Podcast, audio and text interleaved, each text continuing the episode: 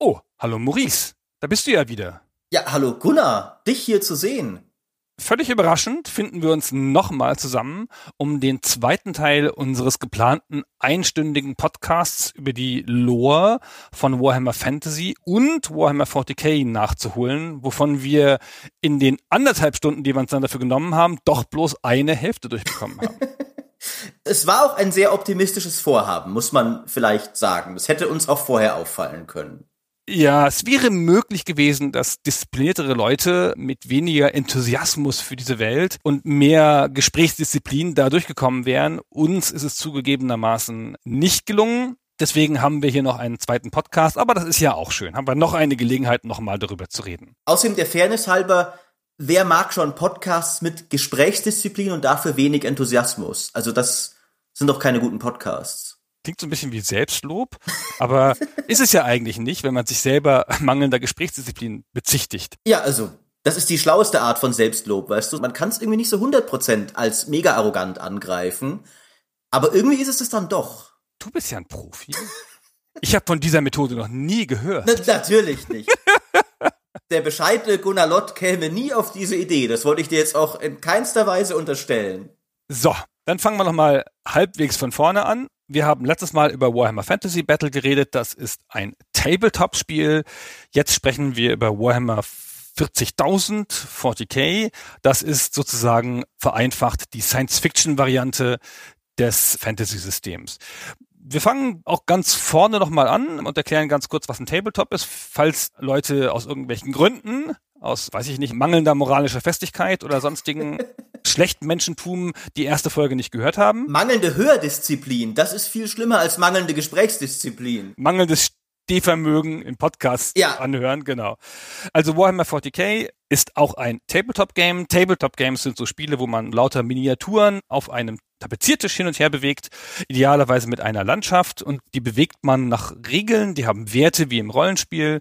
Und die können aufeinander schießen und zaubern und schlagen und werfen und springen und sonstige Sachen. Und weil es ein Science-Fiction-Spiel ist, haben die auch Fahrzeuge und alle möglichen Sachen. Man spielt da eine Schlacht. Und wer die Schlacht gewinnt, das entscheidet sich dann durch die Taktik, durch die Strategie, das gute Würfeln. Und durch das perfekte Aussuchen der Armeen, weil alle Armeen in Warhammer 40k sind wie in Fantasy Battle gleich stark. Das ist die Definition der Regeln. Man einigt sich vorher drauf, ich möchte eine Armee haben von 1000, 2000, 3000 Punkten. Und dann kann man aus einem Armeebuch oder aus einer Liste Miniaturen für diese Punkte kaufen. Eine normale Figur ist dann halt fünf Punkte wert und ein Dämon 400. Das ist alles so super ausgetüftelt, damit niemand zu stark ist, außer den Figuren, von denen die dahinterliegende Firma Games Workshop gerade besonders viele verkaufen will, dann kann es natürlich sein, dass die mal von den Werten her so ein bisschen ungewichtig sind. Aber im Prinzip ist das ein System, das gleich stark sein soll und nur von der Wahl der Spieler abhängen soll. Das läuft in Runden ab und man bewegt dann diese Figuren übers Spielfeld und es gibt so Schussweiten und Kanonen und alles Mögliche. So ganz grob. Genau.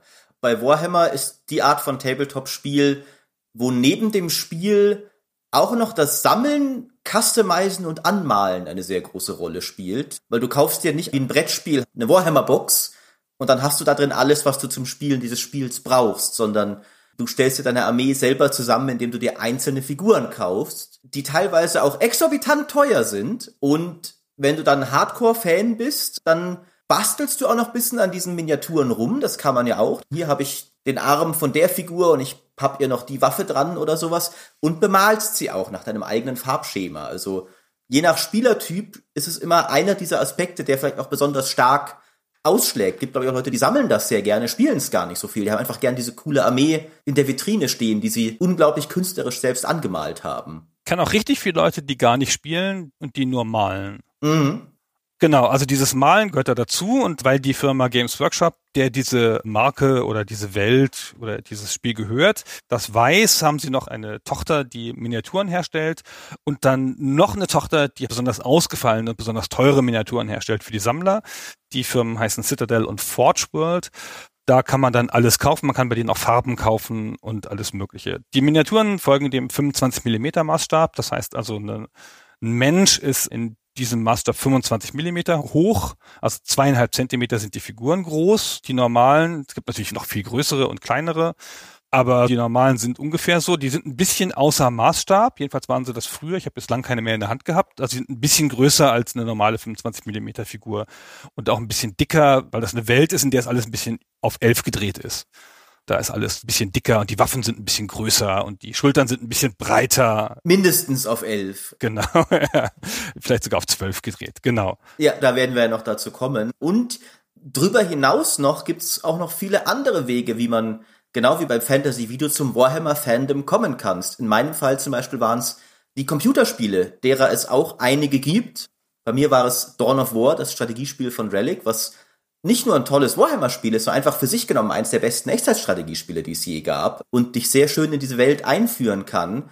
Und dann merkst du, es gibt zum Beispiel auch einige Bücher in diesem Universum. Dann merkst du, es gibt einen ganzen Kosmos an Warhammer-Fandom, der gar nicht unbedingt beinhalten muss, dass du überhaupt Miniaturen sammelst. Das geht tatsächlich auch. Also es ist ein sehr interessantes Konstrukt, was sich da über die Jahrzehnte, die das Ding ja existiert, ergeben hat. Genau, das ist der Grund, warum wir überhaupt über das Thema sprechen, weil es dazu einen ganzen Haufen Computerspiele gibt und weil diese Welt, die Warhammer 40k Welt, immer wieder als Hintergrund für Spiele gedient hat und weil wir finden, dass man mal so ein paar von diesen Welten erklären muss, die immer so im Nebensatz erwähnt werden. Ja, dieses Spiel ist ein sowieso Spiel, es spielt in der 40k Welt und alle so, hm, hm, hm, ja, die 40k Welt. Ich weiß natürlich, was das ist, selbstverständlich, ich bin ja der Ketchup-Experte. Experte. Aber vielleicht weiß man es doch nicht so genau oder man hat nur eine vage Vorstellung und ein paar Bilder im Kopf oder man hat eine instinktive Abneigung dagegen, wie der geschätzte Herr Schmidt, der sagt, uh, 40k, da muss ich überhaupt nichts drüber wissen. Das ist so ein militaristischer Scheiß. Und ich so, aber es ist guter militaristischer Scheiß. der Herr Schmidt klingt mir nach einem sehr suspekten Charakter. Ja, schwieriger Mensch, kann ich bestätigen. Also man hat das immer mal so halb gehört vielleicht oder so ein bisschen angerissen. Und für diese Leute, nicht für die Leute, die sich schon total gut auskennen in dieser Welt, die sollen bitte gar nicht zuhören, falls wir einen Fehler machen, aber alle anderen Leute, die wollen wir jetzt so ein bisschen mitnehmen durch eine kleine Reise durch das 40k-Universum, durch das All quasi, wollen so ein bisschen klar machen, was die Ausgangssituation ist, in der sich die Spiele ansiedeln in der Regel, wer da die Fraktionen sind, die miteinander kämpfen, Begriffen und was so ein bisschen das dahinterliegende esoterische Gerüst ist, möchte ich mal sagen. Ja. Genau. Lass erstmal ganz kurz noch einsteigen in die Historie unserer Welt, weil wir hatten letztes Mal kurz erzählt, 1983 kam das Warhammer Fantasy Battle System raus. Im Wesentlichen, weil sich die Firma Games Workshop, die zu dem Zeitpunkt bereits Miniaturen hergestellt hat und anderer Leute Spiele verkauft hat, zum Beispiel D&D-Sets, weil die sich gedacht haben, wir müssten doch mehr Miniaturen verkaufen. Wie wäre das denn, wenn die nicht nur den Rollenspielern Miniaturen verkaufen würden? Ne, so eine Gruppe hat ja dann fünf Leute, dann kaufen die fünf Miniaturen, wie wäre es, wenn wir denen Regeln schenken könnten, wo sie Regimenter brauchen? Und dann kaufen sie, wenn sie Regimenter haben wollen, auch bestimmt unsere Miniaturen, dann machen wir denen schöne Miniaturen. Und das hat ja dann geklappt. Eine historisch richtige Entscheidung gewesen. Ja, es ist sehr oft interessant, wie diese Systeme, die man so liebt, diese Welten aus, aus sehr zynischen Kalkulationen geboren wurden. genau. Und Rick Priestley, einer ihrer ganz frühen Angestellten, war sozusagen der Game Designer, der hat sich dieses System ausgedacht und die Lore. Und ein paar Jahre später haben sie gedacht, wir müssten davon noch eine Science-Fiction-Welt haben. Wir könnten das ein bisschen erweitern. Und das war ein großes internes Projekt. Es wurde wieder Rick Priestley beauftragt, sich zum einen die Spielregeln auszudenken, sich zum anderen diese Fraktionen auszudenken, die da kämpfen, weil das ist eine große Stärke von Warhammer, dass es nicht nur wie Schach ne, zwei Seiten gibt, die immer gegeneinander kämpfen oder wie Command Conquer, so Not versus GDI, sondern dass es da 10, 15 Völker gibt, die alle irgendwie interessant sind und zu allen kann man dann Miniaturen verkaufen. Das ist natürlich immer ganz gut. Und deswegen haben sie versucht, das auch bei dem 40k-System zu überlegen.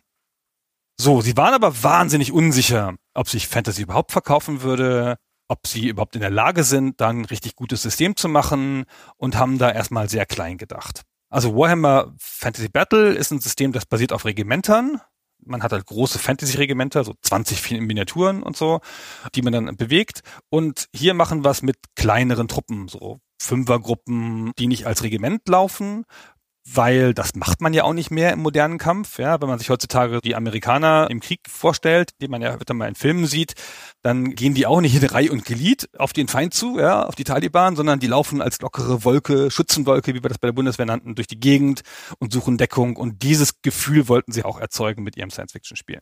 Sehr interessant ist auch, wie das halt entstanden ist, erstmal weil der Chris hatte das ja schon vorher entwickelt, in seiner eigenen Privatzeit, so ein System, das Fantasy und Science Fiction ein bisschen vermischt und hat das dann Games Workshop gepitcht und die hatten erstmal gar nicht so viel Bock da drauf, weil sie gedacht hatten, Science Fiction wird sich nicht so gut verkaufen und hatten dann die Idee, man könnte es doch ganz billig machen, dass wir Kits verkaufen, wo die Leute ihre Warhammer Fantasy Modelle zu Science Fiction Modellen umbauen können indem er halt das Schwert wegnimmt von der Figur und ihm eine Laserpistole in die Hand gibt. Und erst im Lauf der Zeit haben sie dann dieses damals noch nur Rogue Trader genannte System immer interessanter gefunden und ihn das machen lassen und es dann auch relativ kurz vor knapp noch als Warhammer 40k betitelt, also um diese Verbindung wieder zu schaffen irgendwie hatte wirklich niemand viel Bock drauf, außer halt der eine Typ, der es sich ausgedacht hat, schon in seiner Freizeit, der Rick Priestley. Und erst im Lauf der Zeit haben sie es dann immer größer aufgeblasen und dann war es ja auch sofort ein ziemlich großer Erfolg. Und heute ist es sogar erfolgreicher als die Fantasy-Variante. Sehr viel erfolgreicher. Man kann sogar sagen, dass es die Firma in eine neue Dimension befördert hat. Aber es fing erst so richtig an mit der zweiten Edition. Diese erste Edition 1987 war im Wesentlichen ein Kampfsystem mit kleinen Gruppen mit viel Rollenspielanteil. So wie das Spiel Rock Trader auch war, von dem du eben gesprochen hast, das Pristy vorher gemacht hat. Da haben sie dann auch Feedback gekriegt, dass das zu wenig sei. Dass die Leute größere Schlachten wollten. Die kannten ja schon Warhammer. Ja, das war ja ihre erste Zielgruppe, an die sie das verkaufen konnten. Und dann haben sie gedacht, okay, wir müssen größer denken. Wir müssen einfach größere Einheiten haben. Wir müssen das überhaupt einfach insgesamt mehr wie ein Schlachtenspiel machen und weniger wie ein Rollenspiel. Und dann in der zweiten Edition, das ist relativ konsequent, stärker zu einem typischen Tabletop geworden. Aber anders als das Fantasy Battle mit einem ganz anderen Fokus. Also viel weniger Nahkampf, viel mehr Fernkampf, logischerweise, ja, weil in diesem Pseudo-Mittelalter hat man mit Schwertern gekämpft und jetzt kämpft man halt mit Bolt Guns, Boltern, so eine Art Maschinengewehr. Das ist die ikonische Waffe des Warhammer 40k-Universums. Genau. Und was man wichtig zu der Welt wissen muss, ist, wenn wir ganz bei Null anfangen, das ist tatsächlich auch nicht die gleiche Welt jetzt in der Zukunft. Also es gibt keine zusammenhängende Historie, wie sich diese Warhammer Fantasy Welt irgendwann zu einer Zukunftswelt entwickelt. Das ist ein separates Universum, das zufällig einige der gleichen Konzepte beinhaltet, vor allem was die Chaosgötter angeht und den Kampf der Menschheit gegen diese Chaosgötter. Und einige Pendants hat, so manche Völker sind fast eins zu eins, zum Beispiel die Orks sind eigentlich nur die gleichen im Weltraum. Andere sind aber auch ziemlich unterschiedlich und haben sich im Laufe der Zeit auch ein bisschen voneinander wegentwickelt. Also diese Welten haben schon einiges gemeinsam, aber nicht so viel, wie man vielleicht denkt und man einfach sieht, das eine heißt Warhammer Fantasy, das andere heißt Warhammer 40k, also ist es im Grunde das gleiche. Ganz so einfach ist es auch wieder nicht. Du hast ja schon gesagt, am Anfang kamen sie daher, dass sie das sehr nah dran haben wollten, auch aus Angst, da ein zu großes Experiment zu machen und am besten sogar, dass man die Miniatur noch umrüsten kann.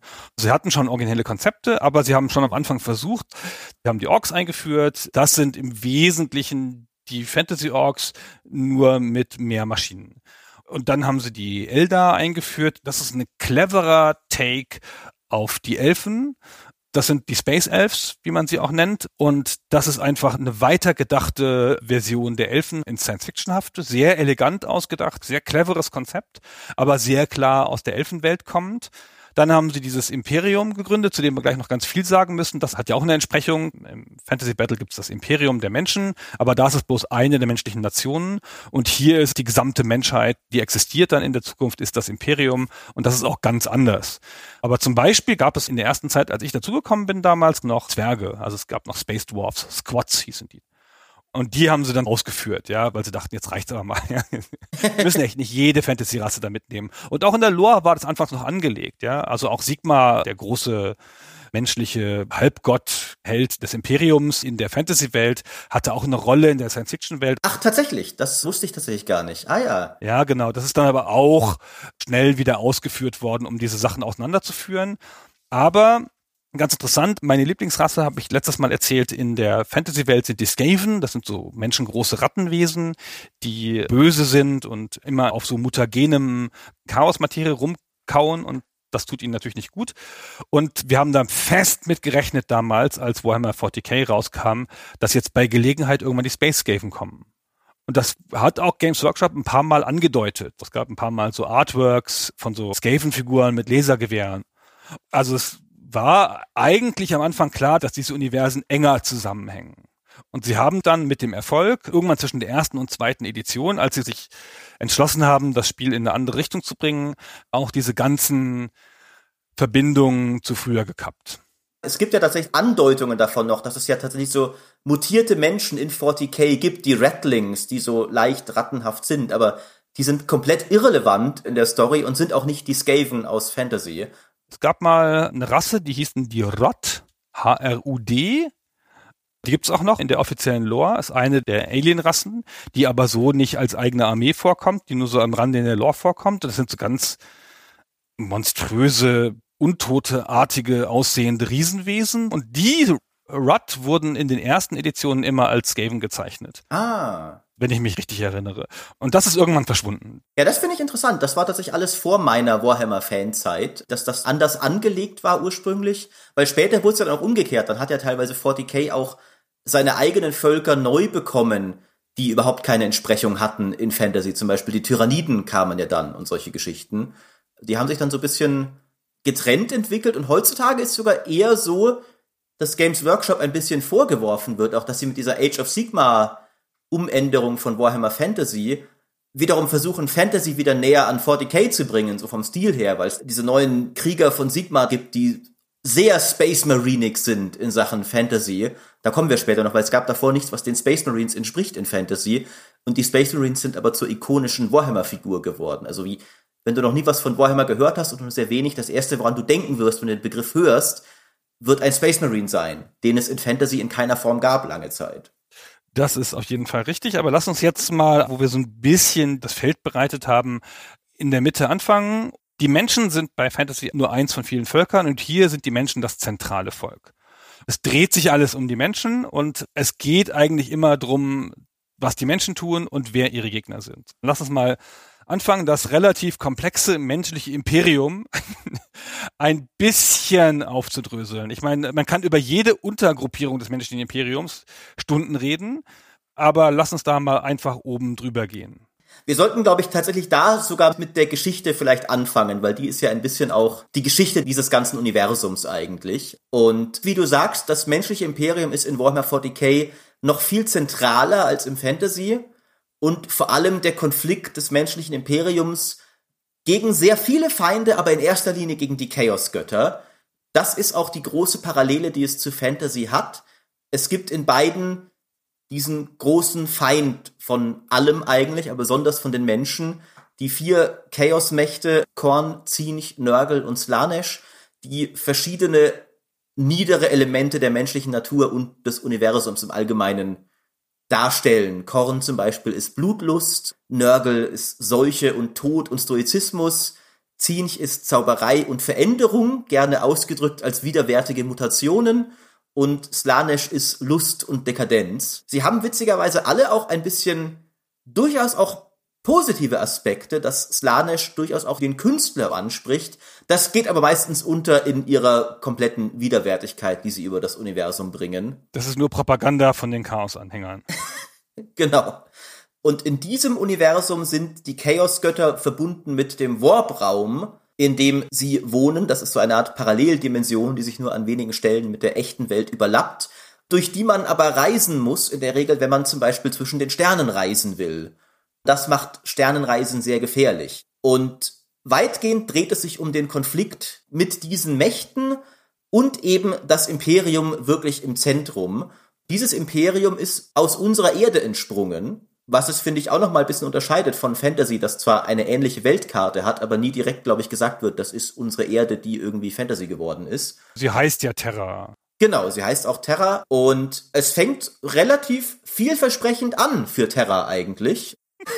Dass die Menschen in den ersten paar Millennium angefangen haben, die Geheimnisse des Universums und der Technologie zu ergründen und sich ins Weltall aufzumachen. So ein bisschen so eine Star Trek Zukunft. Genau. Mal, ne? Die ersten 15.000 Jahre der Timeline von Warhammer 40k, also wir sprechen hier logischerweise über eine Timeline von 40.000 Jahren, deswegen heißt das Spiel so. Über die ersten 15.000 Jahre ist gar nicht so viel bekannt. Da haben die Menschen angefangen, Raumschiffe zu bauen, Podcasts zu entwickeln, den Mars zu terraformen und sich immer weiter auszubreiten in ihrem eigenen Sonnensystem. Genau. Und dann darüber hinaus, in den weiteren zehn Millennia, läuft's auch noch alles recht gut. Genau, dann um das Jahr 18.000 herum erfinden sie den Warp-Antrieb. Und breiten sich weiter recht erfolgreich im Universum aus obwohl sie auch schon die ersten Aliens jetzt entdecken. Aber da lassen sie sich nicht sehr viel von beeinträchtigen. In diesem Zeitalter, das man auch das dunkle Zeitalter der Technologie nennt, geht die Menschheit wirklich auf komplett neue Höhen der Technik. Unter anderem entwickeln sie KI, also selbstbewusste Roboter und dergleichen mehr. Und allerlei Art von fortschrittlichen Errungenschaften, was dann alles zu einem abrupten Ende kommt, ungefähr im Jahr 25.000, wir haben ja vorher schon erwähnt, dass du durch den Warp reisen musst, um in diesem Universum mit anderen Planeten Kontakt zu halten. Und in dieser Zeit beginnen sich Warp-Stürme über das Universum auszubreiten, die diese ganzen menschlichen Kolonien plötzlich alle voneinander isolieren. Es kommen noch ein paar weitere Desaster dazu, die müssen wir auch gar nicht alle abdecken, aber es bricht plötzlich eben mehr oder weniger die Apokalypse über die Menschheit herein. Und ihr großes tolles Sternenreich zerfällt komplett. Wir werden später noch auf den Grund kommen, warum diese Warpstürme auch wohl herkommen, aber man kann sich wahrscheinlich schon denken, dass es einer von den vier Chaos-Göttern dafür verantwortlich war. Genau, aber ne, die hatten halt dieses Universum, das wie so ein Spinnennetz alles nur verbunden war durch diese Möglichkeit, durch den Warp zu reisen. Die waren alle sehr weit voneinander weg. Und dann kommen diese Stürme und zerschneiden dieses Netz. Und alle menschlichen Kolonien sind voneinander getrennt. Dieses Zeitalter nennt man das Age of Strife. Dann fangen die an, gegeneinander zu kämpfen, die Überlebenden. Und es kommen auch noch die Alienrassen, von denen ihnen schon vorher welche begegnet sind. So, hm, mit so einem ganzen menschlichen Imperium muss ich mir nicht anlegen. Aber die zwei Planeten da hinten, auch die erobern wir mal. Richtig, und auch besagte KI-Roboter haben plötzlich so ein bisschen ihre eigenen Ideen darüber, wie die Welt vielleicht funktionieren sollte und lehnen sich auch noch auf. Also es kommt alles zusammen, was schiefgehen kann, bis sich dann die sehr zentrale Messias-Figur des Warhammer 40k-Universums erhebt, der Imperator der Menschheit, um dem ein Ende zu setzen. Das ist eine recht mysteriöse Figur. Verschiedenen Quellen zufolge ist das ein unsterblicher Mensch, der schon im Jahr 8000 vor Christus irgendwo in Mesopotamien zum ersten Mal aufgetaucht ist und so manche Quellen, das wird bewusst ein bisschen vage gehalten, das Resultat einer Zusammenkunft aller menschlichen Schamanen dieser Region, die all ihre psychischen Kräfte in einem Menschen gebündelt haben. Und der soll die Menschheit in diesen guten Zeiten, sage ich mal, eher hinter den Kulissen geleitet haben durch verschiedene historische Figuren, die man auch heute noch kennt. Ein Hands-off-Management-Stil hat er praktiziert. Bis er halt dann gemerkt hat, okay, jetzt ist alles so zur Hölle gegangen, jetzt geht das nicht mehr anders, jetzt muss ich persönlich ran. Und hat sich offenbart und weil er gespürt hat, dass die Warpstürme sich ihrem Ende nähern, erstmal Terra, also die Erde, unter sich vereint und sie eingenommen. Ja, sehr schön, genau. Also die Geschichte ist mit Absicht ein bisschen vage, um dieser Figur nicht zu viel vom Mysterium zu nehmen. Also ich habe jetzt nicht spezifisch so ein Geburtsdatum und sowas gefunden, aber auf jeden Fall beginnt die Geschichte in diesem Universum offiziell damit, dass er Terra erobert oder Terra an sich reißt, dann die grundlegenden Einheiten des späteren menschlichen Imperiums erschafft er entwickelt dann die berühmten Space Marines, ja, das sind seine Truppen, die er sich so ausdenkt. Und die sind auch Fleisch von seinem Fleische, genetisch mit ihm verwandt, die sind so engineered, ja, die haben so ein bisschen Superkräfte und vielleicht auch ein bisschen was Göttliches, weil er ist ja theoretisch ein bisschen göttlich, man weiß es nicht ganz genau, so ein Funken. Und er sucht halt alles zusammen, was das Universum leisten kann und schafft erstmal auch die verwalterische Grundlage dafür, dass das später ein Imperium richtig werden kann. Und als erstes kommt Mars zurück. Mars, das ist der mystische Planet, der erste Planet, den sie kolonisiert haben, total wichtig. Eine Waffenschmiede des Imperiums, der kommt zurück. Und von da aus geht dann die Rückeroberung los. Das ist die Great Crusade. Genau. Und was man dazu halt aber wissen muss, ist, dass die Menschheit in diesem Age of Strife sehr viel von der Technologie verloren hat, die sie früher mal hatte. Und das wird sich noch häufiger durchziehen. Es ist ein Sci-Fi-Universum mit einem sehr Fantasy angehauchten Gefühl eigentlich, weil es halt auch hier so sehr viel vergessene Relikte aus alten Zeiten gibt, selbst eben von der Menschheit selber. Das sind nicht nur irgendwie Elfenschätze von früher oder so, sondern selbst die Menschheit war schon mal auf einem viel höheren Niveau, als sie jetzt ist. Auf Mars haben sie so ein bisschen eine eigene Religion um Technologie und den Maschinengott und so entwickelt und die Mechaniker da sind Techpriester. Diese Technologie ist richtig mythologisiert worden, weil halt so viel davon auch verloren gegangen ist. Und der Imperator macht sich jetzt auf, das alles wieder ein bisschen zu retten, aber wie so oft hier geht auch das erstmal nicht ganz nach Plan, weil ja da immer noch diese Chaosgötter irgendwo rumgammeln. Lass uns noch eine ganz kurze Sekunde bei dieser Technologie bleiben, weil das ist ein wichtiges Konzept, das auch später nochmal vorkommt. Das ist ein typisches Szenario, in dem die Technologie früher weiter war. In diesem Dark Age of Technology ist alle Technologie erfunden worden und wie du richtig gesagt hast, ist das jetzt im Wesentlichen ersetzt durch so eine Art Religion. Die beten die Maschinen an und wenn der Reifen platzt, dann muss da so lange gebetet werden, bis er wieder fährt. Das ist so ein bisschen das Grundkonzept. Die können keine neue Technologie erschaffen, die sind so weit zurückgefallen. Die benutzen die alten Maschinen und warten die im Wesentlichen. Ich finde, das ist ein sehr cooles Konzept, das ich eine Weile nicht mehr in dieser Klarheit gesehen habe, aber in den 60er, 70er Jahren war das ein ganz typisches Science-Fiction-Konzept. Und Derek Priestley, der es erfunden hat, ist auch mal drauf angesprochen worden in einem Interview 2018 rum, wo kam denn die Idee her? Ist das was Besonderes? Und der so, na ja, das kommt doch in Doctor Who auch vor. und in 2000 AD und in den Hawkmoon-Romanen von Michael Moorcock. Ich fand das halt ein ganz cooles Konzept und zu der Zeit gab es sowas nicht komplett ausformuliert. Und dann habe ich mir das sozusagen geborgt. Und das ist immer ein cooler Kniff, weil das erlaubt, die Technik weiterzudenken in der Science Fiction, was ja immer schön ist, sich dann coole Waffen auszudenken und absurde Raumschiffe und sowas, sich aber die Gesellschaft nicht weiter ausdenken zu müssen. Das ist das, was so faule Science-Fiction-Autoren machen, weil jetzt kannst du nämlich eine feudale Gesellschaft in der modernen Technologie ansetzen, weil die sind ja zurückgefallen wieder. Und so ist es dann ja auch, dass es eine feudale Gesellschaft, also ein Königreich, heißt ja auch Imperium, ja, also quasi ein Königreich mit Priestern und all diesen Kasten, die man auch in einer feudalen Gesellschaft sehen würde, nur halt hochtechnologisiert. Da greifen wir aber ein bisschen vor, denn das ist erstmal ja gar nicht, was der Imperator erschaffen wollte. Ach stimmt, na okay, ja, das stimmt. Wir kommen noch dazu, was alles schiefgegangen ist. Er hat ja tatsächlich, und das ist eigentlich die größte Ironie in diesem Universum, wollte ein Imperium der Vernunft, der Wissenschaft und der Rationalität erschaffen, wo auch keine Götter verehrt werden. Er hat tatsächlich explizit eine Ausnahme für Mars gemacht, weil die so wichtig waren, diese Technologie von Mars, dass er denen erlaubt hat, dass sie ihre Religion weiter behalten dürfen. Aber im Allgemeinen wollte er eigentlich weg von diesem Aberglauben und so, unter anderem um den Chaosgöttern den Saft abzugraben, weil die ja davon leben, von Menschen, die sich ihnen hingeben. Und deswegen haben sie auch recht früh gegen ihn agiert. Du hattest es ja schon erwähnt, er hat genetisch erstmal 20 Superkrieger erschaffen, die Primarchen. Die sind von seinem eigenen Genmaterial, die sieht er als seine Söhne und die sollten seine Armee anführen. Aber die Chaosgötter haben interveniert und die über die verschiedensten Planeten verstreut. Und danach hat er dann die geringeren Space Marines, immer noch Supersoldaten, wiederum aus dem Genmaterial dieser Primarchen abgeleitet und eine Armee daraus geformt die waren jetzt zwei Level entfernt von der Göttlichkeit, die du vorher angesprochen hast. Also erst der Imperator, darunter die Primarchen und darunter dann die normalen Space Marines.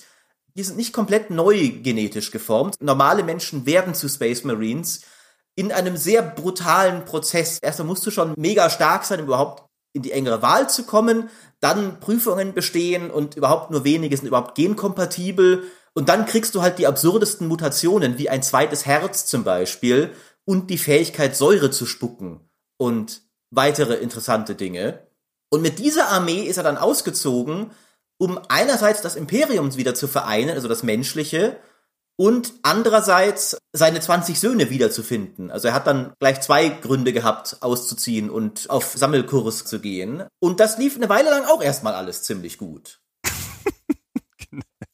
alles super für den Imperator. Ja, der baut da seine Truppen auf. Klar, jetzt sind die Primarchen weg, aber die wird man schon wiederfinden. Wo sollen die schon hin sein? So ein Primarch, der leuchtet ja im Dunkeln, ja, der geht ja nicht so leicht verloren. Und dann, wie es immer so ist, Verrat. Und wieder die Chaosgötter, weißt du, schon wieder. Und wieder die Chaosgötter dabei. Der Lieblingssohn des Imperators, der Kriegsmeister, der Warmaster dieser großen Unternehmung, des großen Kreuzzugs, mit dem er da auszieht, ausgerechnet der verrät ihn. Horus heißt er, nach dem gleichnamigen ägyptischen Gott, nehme ich an. Und der stellt sich auf die Seite der Chaosgötter. Maurice, warum macht er sowas? Das ist ja eigentlich das wichtigste Ereignis in der ganzen Warhammer 40k Lore, die Horus-Heresie. Die ist so wichtig, dass es eine eigene riesige Buchreihe dazu gibt, die gewaltig ist. Ich weiß nicht, wie viele es sind inzwischen, aber es sind, glaube, 20, 30 oder sowas. Müsste man gerade nochmal nachschlagen. Es ist nicht nur irgendwie eine Trilogie oder sowas, da passiert eine ganze Menge. Horus war der erste Primarch, den der Imperator wieder gefunden hat und war sein liebster Sohn, bis der Imperator dann irgendwann sich seinen eigenen Projekten wieder zugewandt hat und zu den Primarchen gesagt hat, setzt ihr mal diesen Feldzug fort, ich habe was Wichtiges auf Terra zu tun. Und was er da machen wollte, war, und ich habe tatsächlich jetzt nicht das deutsche Wort im Kopf, die Eldar haben nämlich einen eigenen Weg zwischen den Sternen zu reisen, den Webway nennt man das auf Englisch, wo man nicht den Warpraum benutzen muss. Also man kann die Chaosgötter dadurch komplett umgehen. Und der Imperator war ja immer bestrebt, die Menschheit so weit wie möglich abzunabeln davon und hat dann auch noch auf der Erde gleichermaßen so ein neues Regierungskonzil aus Adligen ins Leben gerufen. Und Horus hat das halt so gesehen, Moment, jetzt haben wir hier diesen tollen Krieg geführt die ganze Zeit und jetzt lässt du uns hier einfach im Stich und lässt noch so ein paar fette Sesselfurze auf der Erde über dieses Imperium regieren, das wir jetzt doch aber mit der Stärke unseres Arms aufgebaut haben, das geht ja gar nicht. Dann wurde er sehr anfällig für die Einflüsterungen der Chaosgötter, die ihm dann versprochen haben, wir helfen dir aber dabei, das Imperium für dich zu nehmen.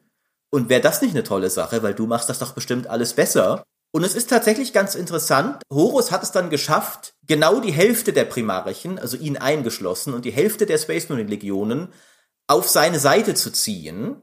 Und manche dieser Geschichten, wie das passiert ist, sind durchaus tragisch.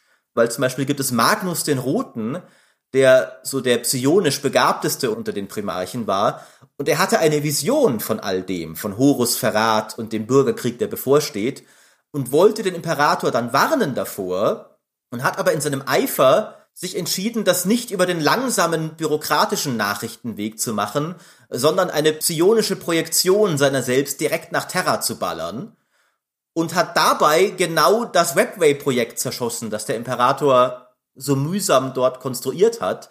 Und es gibt durchaus Fan-Debatten, die halt wiederum sagen, ja, aber Imperator, hättest du halt deinen Söhnen mal bisschen mehr Info gegeben, was du da treibst, wäre das vielleicht auch alles gar nicht passiert. Und dann ist das Webway-Projekt auch mit Dämonen verseucht, also Dämonen haben Zugriff dadurch bekommen, weil Magnus ein psychisches Loch da reingerissen hat und das geöffnet hat. Und der Berater hat eine andere Legion entsandt, die Magnus zurückbringen sollte in Ketten für diese Tat, obwohl Magnus ihn ja eigentlich nur warnen wollte. Und diese Legion wurde dann wiederum noch von Horus abgefangen, der zu dem Zeitpunkt ja noch loyaler Warmaster war, und hat die Order so geändert, nee, brennt mal den ganzen Planeten von Magnus bitte nieder, der hat Verrat begangen, das geht so nicht. Und so wurde der dann dem Chaos in die Arme getrieben, aus Rache für das, was er halt als komplette Undankbarkeit gesehen hat. So, ey, ich wollte hier eine Warnung schicken und was machst du? Du schickst mir einen Genozid-Squad vorbei. Und so hatte jeder Primarch seine eigenen Gründe, warum er sich dem Chaos zugewandt hat.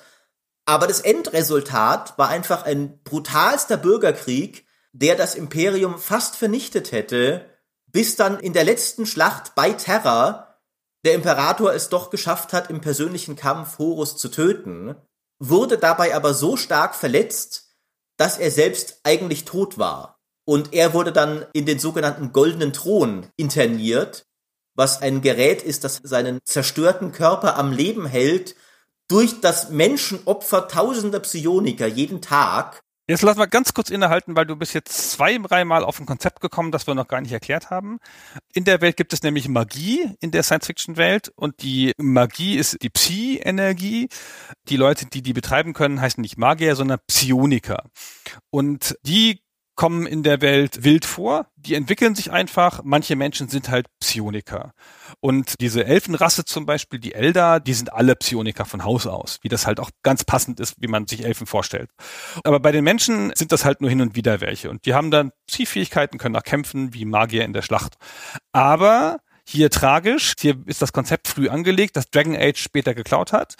Die Psioniker sind anfällig für das Chaos. Die Gehirne, die Seelen der Leute, die Psi-Fähigkeiten haben, sind Leuchtfeuer für die Chaosgötter und es passiert immer mal wieder, dass die von denen übernommen werden. Das ist ein gefährliches Konzept. Dazu kommen wir später noch, was das im Genauen bedeutet und was das mit dem Imperium macht, diese ständige Bedrohung.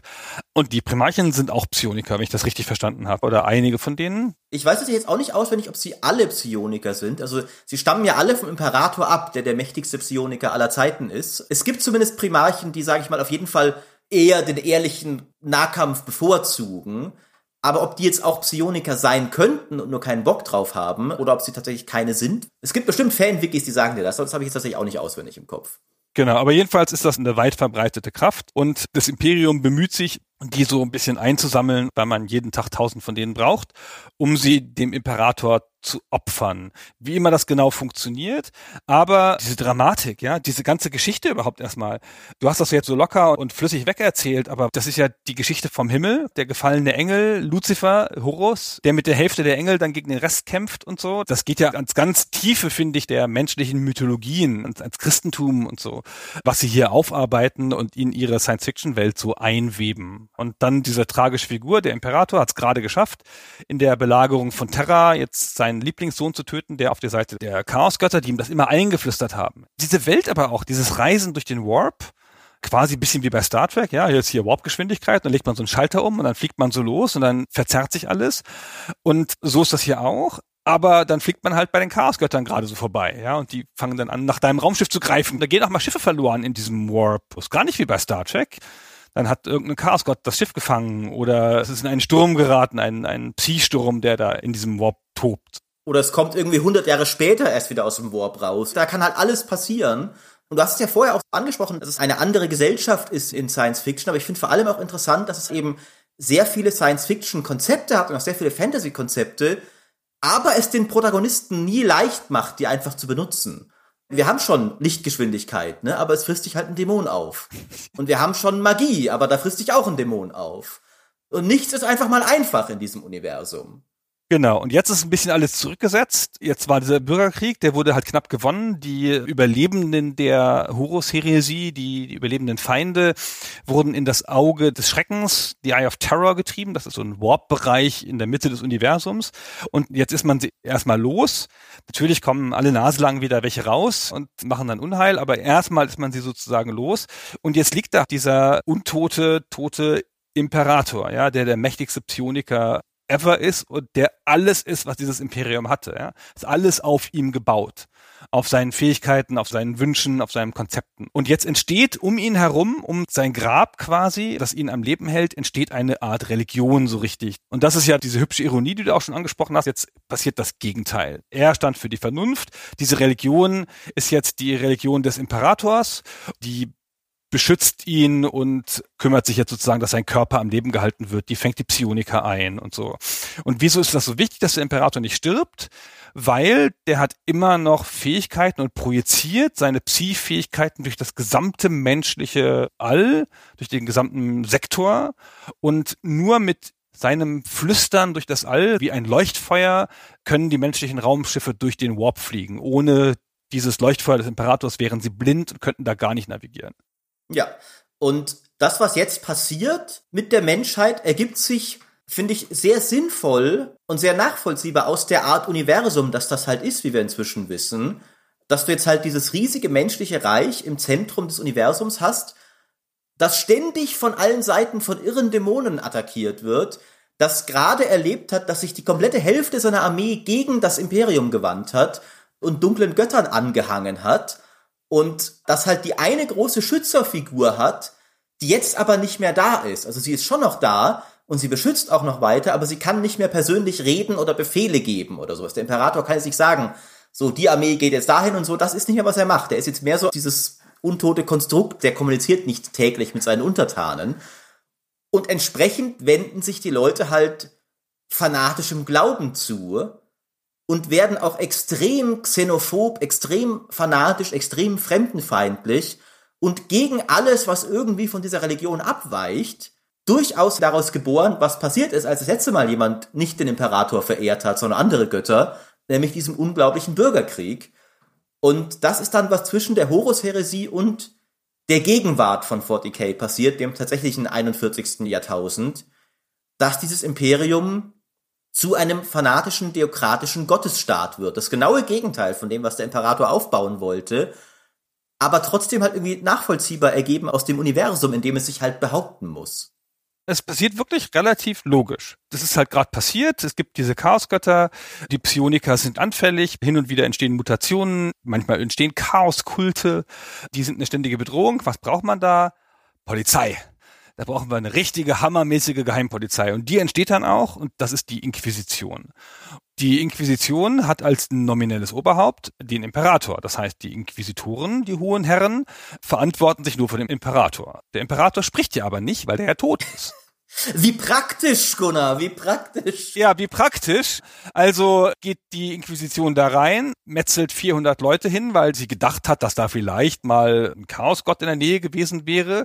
Dann stellt sie eine formelle Beschwerde und dann sagen sie, ja, wenden Sie sich doch an den Imperator. Schönen Tag noch. Und dann ermorden sie die nächsten Leute. Die Inquisition, und das ist, finde ich, auch ein Hammerkonzept. Die Inquisition hat gleichzeitig Recht und nicht. Natürlich ist es eine willkürliche, faschistische, fanatische Organisation, die auch Unrecht tut, aber sie ist auch korrekt in dieser Welt. Es muss sie geben. Das Imperium braucht sie, weil die Bedrohung ja real ist. Die ist nicht wie auf der Erde im Faschismus eine ausgedachte Bedrohung, sondern das ist eine ganz reale Bedrohung. Es gibt diese Chaosgötter. Man muss schon gucken, dass man da nicht von innen ausgehöhlt wird. Richtig. Das ist die interessante Situation des Imperiums. Und was man sich immer wieder ins Gedächtnis rufen muss bei diesem Imperium ist, wie gewaltig das ist. Und das steht auch wieder für Warhammer 40k im Allgemeinen das hast du ja vorher schon gesagt, es wird alles immer auf elf gedreht, mindestens. Und dieses Imperium ist halt ein so riesiges Sternenreich, das kann überhaupt nicht mehr effizient verwaltet werden. Es werden immer so nebenbei, auch in den Büchern Kommentare, dass halt irgendwie ganze Sternensysteme vergessen werden durch einen Kommafehler in irgendeiner bürokratischen Datei auf Terra. Und dann wird halt keine Nahrung mehr geschickt, weil da jemand vergessen hat aufzurunden oder sowas in seiner Abrechnung. Dieses ganze Imperium ist ein so kolossaler Monolith, dass es unglaublich schwerfällig ist und unglaublich stagnant auch zum Teil. Und es ist ein sehr ausgearbeitetes Konzept. Also das Imperium von Warhammer 40k ist deutlich vertieft in all seinen Gruppierungen, als es das in Fantasy ist, weil das da ja nur eine Nation von vielen ist. Hier ist es halt sehr zentral. Es gibt eben die Inquisition, die hast du schon angesprochen. Es gibt die Space Marines, die haben wir auch schon gehabt. Das sind diese Elite-Supersoldaten, die weiterhin die wichtigste militärische Schlagkraft bieten, aber von denen gibt's viel zu wenige, um dieses riesige Imperium zu verteidigen. Deswegen ist die Hauptstreitkraft des Imperiums die imperiale Armee. Und das dann einfach weitgehend normale Menschen, die halt das Pech haben, in diese Welt reingeschmissen zu werden und jetzt gefälligst ihr Imperium verteidigen dürfen gegen Dämonen, Space-Elfen, sonstige bizarre Horrorkreationen. Wir kommen noch zu den verschiedenen Völkern und die oft eine sehr fatalistische Stimmung vermitteln, auch in Büchern und sowas. Die werden halt auch verheizt, wenn es nötig ist. Du hast Kommissare, die dazu da sind, ihre eigenen Leute zu erschießen, damit die nicht desertieren. Das hat auch sehr viel von den schlimmsten Klischees, die man über die russische Armee im Zweiten Weltkrieg zum Teil hört. Also sehr, sehr finster alles. Es gibt noch die imperiale Flotte, ist ebenfalls eine wichtige Division. Es gibt diese Tech-Priester von Mars. Also es gibt haufenweise Gruppierungen in diesem Imperium, die sich auch alle nicht immer so freundlich sind, aber zumindest so vage vereint darin, dass man halt das Imperium verteidigen muss. Koste, was es wolle. Genau, die Kräfte widerstreiten auch miteinander. Natürlich unterstehen alle dem Imperator, aber die Inquisition ist ja schon mal raus. Die Space Marines machen, was sie wollen im Wesentlichen. Und dann gibt es noch die High Lords of Terror und das ist die Regierung dieser Welt. Denen untersteht dieser ganze Rest, den du gesagt hast. Die Technologie, die Religion und diese imperiale Garde, die die imperiale Armee ist. Und das ist ein ganz schön cooles Konzept, weil das ist die Hauptarmee des Imperiums. Ja, es gibt Milliarden von Soldaten. Das Imperium hat Trillionen Bürger, über eine Million Welten. Aber es gibt bloß wie viel Space Marine Chapter? Keine Ahnung, 20? Es waren ursprünglich 20. Die sind tatsächlich nach der Horus-Heresie alle aufgeteilt worden in tausende kleinere Unterkapitel, weil halt nicht mehr sowas passieren sollte, dass da plötzlich die Hälfte der Space Marines sich gegen das Imperium wendet. Und das ist auch so ein bisschen eine Entschuldigung, dass die Fans, wenn sie selber was anmalen wollen, sich ihre eigenen Chapter ausdenken können dann sagst du halt irgendwie, die wissen vielleicht nicht mehr, wer ihr Primarch war oder sie wissen es und so ein Unterkapitel von dem und dem. Das wurde alles so ein bisschen dezentralisiert und zerteilt. Genau, aber so ein Space Marine Chapter hat tausend Leute.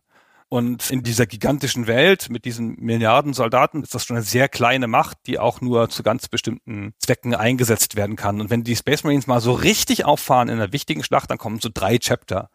3000 Leute und da unten kämpft die imperiale Garde mit 450.000 Mann oder so. Ja. Und das ist ein ganz cleverer Schachzug, weil es ist natürlich ein hochtechnisiertes Sci-Fi-Universum mit Aliens und allem. Und dann ist da die imperiale Garde, die nicht so sehr ähnelt wie in der Zweiter Weltkriegsarmee vom ganzen Flair, von den Uniformen und so, die haben so Lasergewehre, die schießen auch nicht so besonders toll und genau, die werden verheizt, die haben immer viele Leute dabei, logischerweise, weil dieses Punktesystem von 40k, wenn du halt mit der imperialen Armee spielst, dann hast du mehr Leute dabei, ja, weil deine Leute so schwach sind, dass du mehr Leute kaufen kannst für deine Punkte. Und die haben aber Panzer und Kanonen und solches Zeug und sonst drumrum halt nicht so viel. Die setzen sehr stark auf diese klassische Feuerunterstützung weil sie ja nur Menschen sind, normale, in diesem Universum, wo eigentlich alles stärker ist als ein normaler Mensch. Deswegen brauchen sie halt die dicksten Panzer dafür. Und da merkst du auch schon ein bisschen natürlich, dass diese ganze Lore natürlich auch erstmal daher kommt, dass sie sich halt unterschiedliche Fraktionen und unterschiedliche Spielweisen ausgedacht haben fürs Tabletop. Dass du halt die Space Marines so als diese sehr starke Elite-Streitmacht hast. Die imperiale Armee hat einen ganz anderen Spielstil. Die hat halt ganz viel Infanterie, mit der du gar nichts gewinnen kannst. Die ist nur dazu da, um so ein Fleischpolster zu sein, dass der Gegner nicht an deine Artillerie ran kann, die derweil für dich die Schlacht gewinnt. Fleischpolster. Wie eklig du das gesagt hast. In der heutigen Zeit ist das Imperium total ausdividiert in lauter Einzelsektionen und da gibt es auch ganz viele einzelne Armeetypen. Die müssen wir gar nicht alle einzeln beschreiben, aber diese imperiale Garde und die Space Marines, das waren so die Haupt Truppen des Imperiums am Anfang. Mittlerweile ist das alles noch ein bisschen ausgefeilter. Und dann kommen wir mal zu den Aliens, oder? Ich würde sagen, wir brauchen noch das letzte Kapitel der imperialen Geschichte kurz. Ah ja, gern. Lange Zeit war die Story eigentlich ab hier relativ stagnant. Wir sind in diesem 41. Jahrtausend und das Imperium ist diese Theokratie und die kämpft halt einfach an allen Seiten immer wieder und das Chaos macht immer mal wieder seinen schwarzen Kreuzzug aus dem Auge des Schreckens raus und zerstört auch mal ein bisschen was, aber es ändert sich eigentlich nicht viel in der Welt. Und es gibt viele Bücher, die so hier und da einzelne Konflikte beschreiben. Witzigerweise auch zum Beispiel die Dawn of War Spiele, die sind sehr bekannt, sehr gut, haben viele Leute in diese Welt gebracht. Was da passiert, ist komplett irrelevant in einem kosmischen Sinne. Also du hast halt irgendwie einen Planeten, wo da mal ein Dämon ist und so. Und wahrscheinlich weiß überhaupt niemand auf Terra, wer Gabriel Angelos überhaupt sein soll. Aber seit kurzem haben sie tatsächlich die Geschichte wieder angeschmissen mit einem neuen schwarzen Kreuzzug, dem 13., der tatsächlich mal so richtig die Welt durcheinandergewirbelt hat, weil er Cadia zerstört hat, was eine der primären Welten der imperialen Armee war, die so nahe am Auge des Terrors die erste Bastion gegen den Schrecken war, die jetzt einfach mal plattgewalzt wurde es hat sich im Laufe dieses Kreuzzugs ein neuer Warp Rift über die Galaxis gelegt, der das Imperium in zwei Hälften geteilt hat. Das helle und das dunkle Imperium. Und im dunklen Imperium funktioniert kaum noch Warp-Reise oder überhaupt interstellare Nachrichten und so, weil der Warp da zu chaotisch geworden ist. Und in dieser dunklen Zeit ist dann einer der Primarchen, der Robut Gilliman, wiedererweckt worden, der eigentlich schon tot war und hat die Zügel des Imperiums in die Hand genommen, ist sogar nach Terra gereist und hat wohl mit dem Imperator kommuniziert vor seinem goldenen Thron in irgendeiner Form. Ja, bist du dagegen, dass ich das jetzt mache? Hm, keine Antwort. Ich werte das als Ja. Ja, genau. Und er war halt komplett entsetzt erstmal, weil er ja damals noch mit dem Imperator für dieses Imperium der Vernunft gekämpft hat und wacht dann paar tausend Jahre später aus seiner Stasis auf und merkt, dass sie einen theokratischen Gottesstaat gebaut haben aus diesen noblen Idealen, die er mal hatte. Und er zieht jetzt aus, um einen neuen Kreuzzug zu führen, um dieses jetzt recht belagerte Imperium wieder zu vereinen. Und das ist tatsächlich, glaube ich, das erste Mal in einer ganzen Weile, dass wirklich die Warhammer 40k Story sich sehr aktiv und auf einer sehr globalen Scale vorwärts bewegt. Und das wurde sogar in Spielen dargestellt. Zum Beispiel in Battlefield Gothic Armada 2. Das fängt an mit diesem Fall von Cadia, während halt sonst diese Spiele sehr oft eben nur so Nebenschauplätze darstellen. Und das ist jetzt, was gerade passiert in Warhammer 40k. Da hängt auch wieder einiges anderes dran. Es bewegt sich an einigen Fronten was. Die Elder wollen ihren Todesgott wiederbeleben. Das wird auch wieder zu weit führen. Ich glaube tatsächlich, dass du recht hast. Wir sollten jetzt mal zu diesen anderen Fraktionen kommen. Und die Elder sind tatsächlich der beste Startpunkt, weil mit denen hängt auch noch einiges zusammen, was wir so besprochen haben. Die sind eigentlich auch schuld an der Age of Strife zum Beispiel, dass das Imperium überhaupt erstmal zerfallen ist. Genau, die Elder sind Space Elfen, haben wir schon gesagt. Ganz hochstehende, intelligente Zauberer, technologisch wahnsinnig weit fortentwickelt, können alles. Und verachten natürlich die gewöhnlichen Menschen, wie man sich so Elfen halt vorstellt. Ganz typisch. Sehen auch super aus, wunderschöne, schlanke Miniaturen, sind sehr stark im Kampf, aber halten nicht so viel aus, so Glaskanonenmäßig, haben wenige Truppen, sind eine sterbende Rasse, natürlich, wie Elfen ja immer eine sterbende Rasse sind. Die haben früher das halbe Universum beherrscht und die reisen jetzt durch das Universum in Craft Worlds. Das sind gigantische Raumschiffe, wo immer ein Elder-Volk, Stamm, Clan drin wohnt, planetengroß oder zumindest zumindest mal annähernd so, also riesige, wie so Generationenschiffe, wo die dann auch drin leben und die beherrschen fast keine Planeten mehr und fahren in diesen Craftworlds rum und die greifen nur noch selten ein. Die haben schon noch ihren Teil des Universums, wo sie am häufigsten anzutreffen sind, aber die greifen nur noch selten ein in irgendwelche Schlachten und versuchen das immer zu vermeiden. Aber wenn das Chaos kommt, dann müssen sie natürlich mitkämpfen.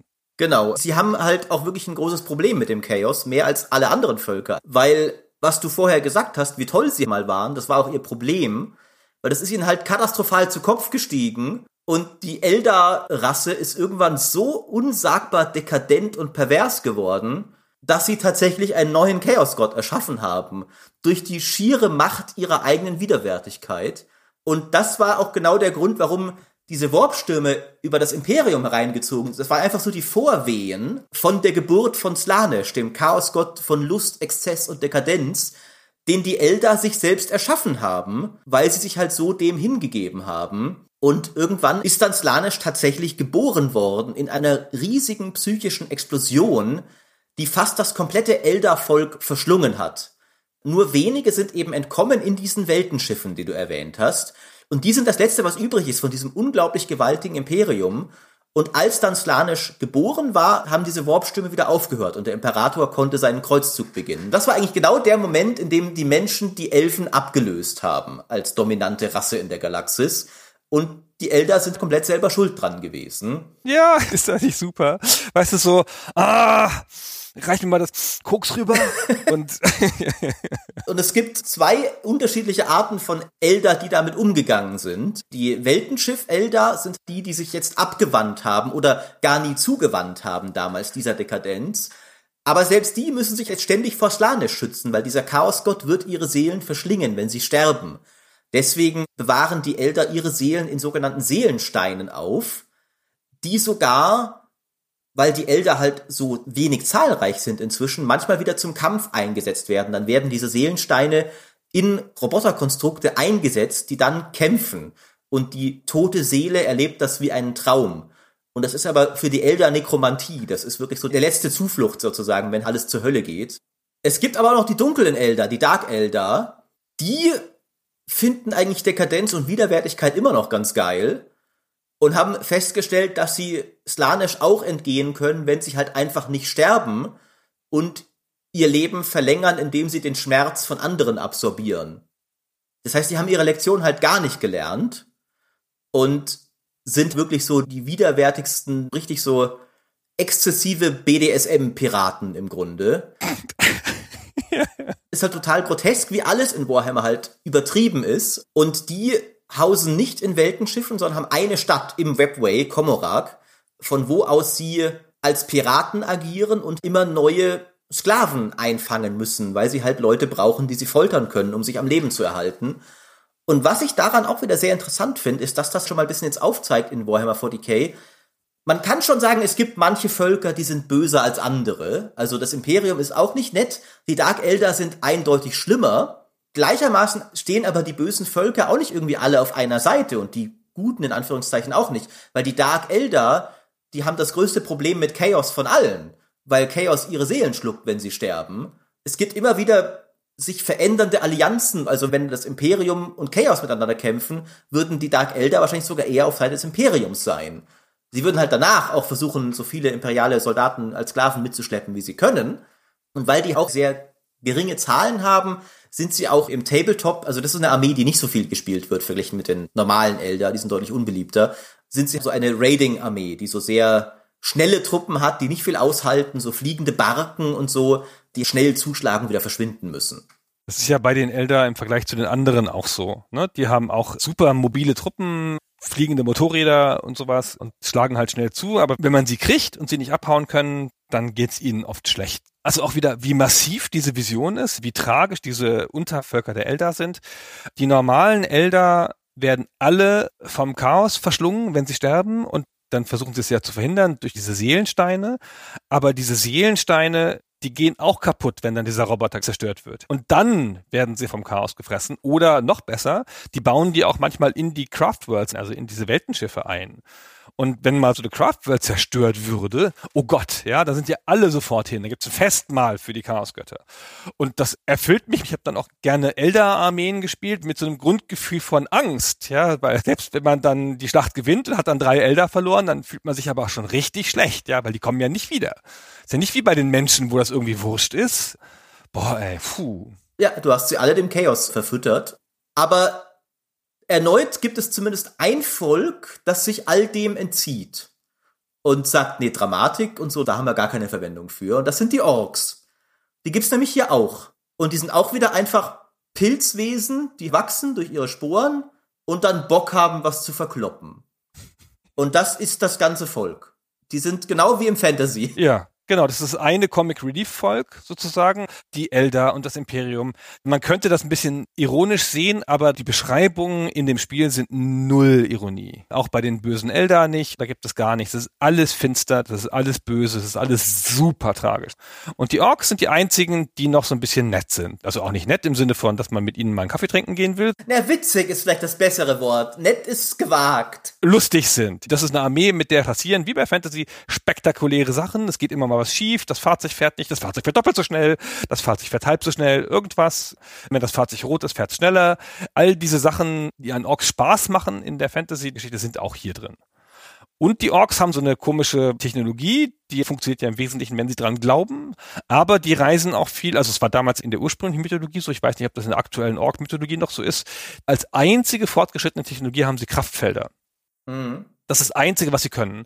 Und dann schaffen sie es manchmal, das vorbeitreibendes Raumschiff im Orbit zu kapern, indem sie da irgendwie eine Rakete hochschießen. Dann machen sie ein Kraftfeld drumherum und dann treiben sie mit dem irgendwo hin. Und dann kommen sie versehentlich auf den Planeten an und dann gibt's da Kloppe. Die haben auch keine tieferen Interessen als Dominanz zu erlangen. Also jeder Ork will schon gern der Größte sein, der alle anderen anführt und halt Sachen zu verkloppen. Und die sind auch in ihren Dialogen wirklich lustig. Also man kann da wirklich drüber lachen und geben dieser Welt eine gewisse Prise Humor, die sie sonst höchstens in ihrer Satire, sie ist ja durchaus auch satirisch im Sinne von, sie nimmt sich selber ernst, aber sie ist halt offensichtlich komplett absurder Overkill. Und das siehst du auch, wenn du es betrachtest. Aber die Orks sind auch in Universe lustig. Aber wenn man halt mal drüber nachdenkt, was für ein schreckliches Konzept. Also, das Universum wird ja so viel schlimmer dadurch, dass es einfach diese Rasse von Aliens gibt, die auch überhaupt nicht auszurotten ist, weil die Orks ja Pilzsporen sind. Du kannst sie auch alle vernichten und irgendwann wachsen aus den Pilzen wieder neue Orks und die einfach nur da ist. Du kannst nicht mit ihnen verhandeln, die einfach nur da ist, um halt Leute umzubringen und Spaß daran zu haben. Und das ist auch einfach Teil von diesem Universum und erklärt auch nochmal, warum das Imperium so ist, wie es ist. Weil es jederzeit passieren kann, dass einfach so eine Orkflotte kommt und sagt, wir haben jetzt gerade Bock, euch alle umzubringen. Und es gibt keinen Grund. Du kannst auch nicht sagen, hey, wir können doch drüber reden, so von wegen Diplomatie. Nee, die haben einfach Bock auf Prügel gerade und deswegen müssen wir jetzt Krieg führen. und da hast du noch Glück gehabt, wenn dich bloß die Orks angreifen. Ja. Ja. ja, es könnten auch die Dark Elder sein. Oder noch viel schlimmer, es könnten die Tyranniden sein. Was für eine schöne Überleitung. Wo die Orks einfach so eine Alien-Rasse sind, die halt mal auftaucht und mal nicht und dann gibt's Krieg oder nicht. Und wo die Elder diese tragischen Hamlet-Figuren sind, die sich in Selbstmitleid suhlen und mit denen man ja auch immer noch mal reden kann, wenn es gegen das Chaos geht. Die Tyranniden, die verhandeln gar nicht. Die Tyranniden leben in so großen Hive-Fleets. So eine Hive-Fleet umfasst Millionen Tyranniden und die fliegt halt irgendwo lang. Deren Pfade sind mittlerweile kartografiert und alles, was da im Weg liegt, greifen sie an und fressen es kahl. Das ist so eine Art Konglomerat von Alienrassen. Es scheint auch gar keine zentrale Intelligenz zu geben. Doch, es gibt ein Schwarmbewusstsein der Tyranniden. Ah, es gibt ein Schwarmbewusstsein, genau. Aber es gibt keine so eine Master Race, die die anderen alle steuert, sondern die sind halt zusammen als diese Tyrannidenflotte. Das ist das Bewusstsein. Genau. Die sind auch sehr mysteriös. Man weiß auch nicht so 100 Prozent, wo kommen sie eigentlich genau her und so. Und alles, was man weiß, ist, wie du sagst, dass sie Biomasse wollen. Also sie wollen einfach alles Lebende fressen um daraus dann wiederum mehr Tyranniden zu machen. Die sind auch das eine Volk, das null Technologie hat, weil alles biologisch ist bei denen. Also selbst ihre Raumschiffe sind biologisch. Und wer jetzt noch nie von Warhammer irgendwie gehört hat, aber Computerspiele spielt, der kennt sie schon, weil sie sind eigentlich weitgehend die Zerg aus StarCraft, also optisch. Da war Blizzard wirklich sehr unkreativ, sage ich mal, weil das ist das gleiche Volk. Nur, dass es keine Kerrigan gibt, sondern nur das Schwarmbewusstsein, den Overmind im Grunde aus StarCraft. Und die fressen halt. Genau. Das gab es auch ein, zwei Mal vorher, aber ich finde, Warhammer ist so das erste Science-Fiction-Universum, das das mal so richtig bis ans Ende durchdacht hat, dieses Konzept mit alles biologisch, alle Raumschiffe werden gewachsen und nicht gebaut. es gibt diese ganzen Unterrassen, die für bestimmte Zwecke gezüchtet worden sind. Es gibt die Tyranniden selber, die so ein bisschen namensgebend sind für dieses Volk, aber die auch nur eine Rasse unter vielen sind. Die sind so ein bisschen die Beweglichen, die können schießen und können aber nicht nahkämpfen. Da gibt es spezifische Nahkämpfer, ganz unterschiedliche Sorten.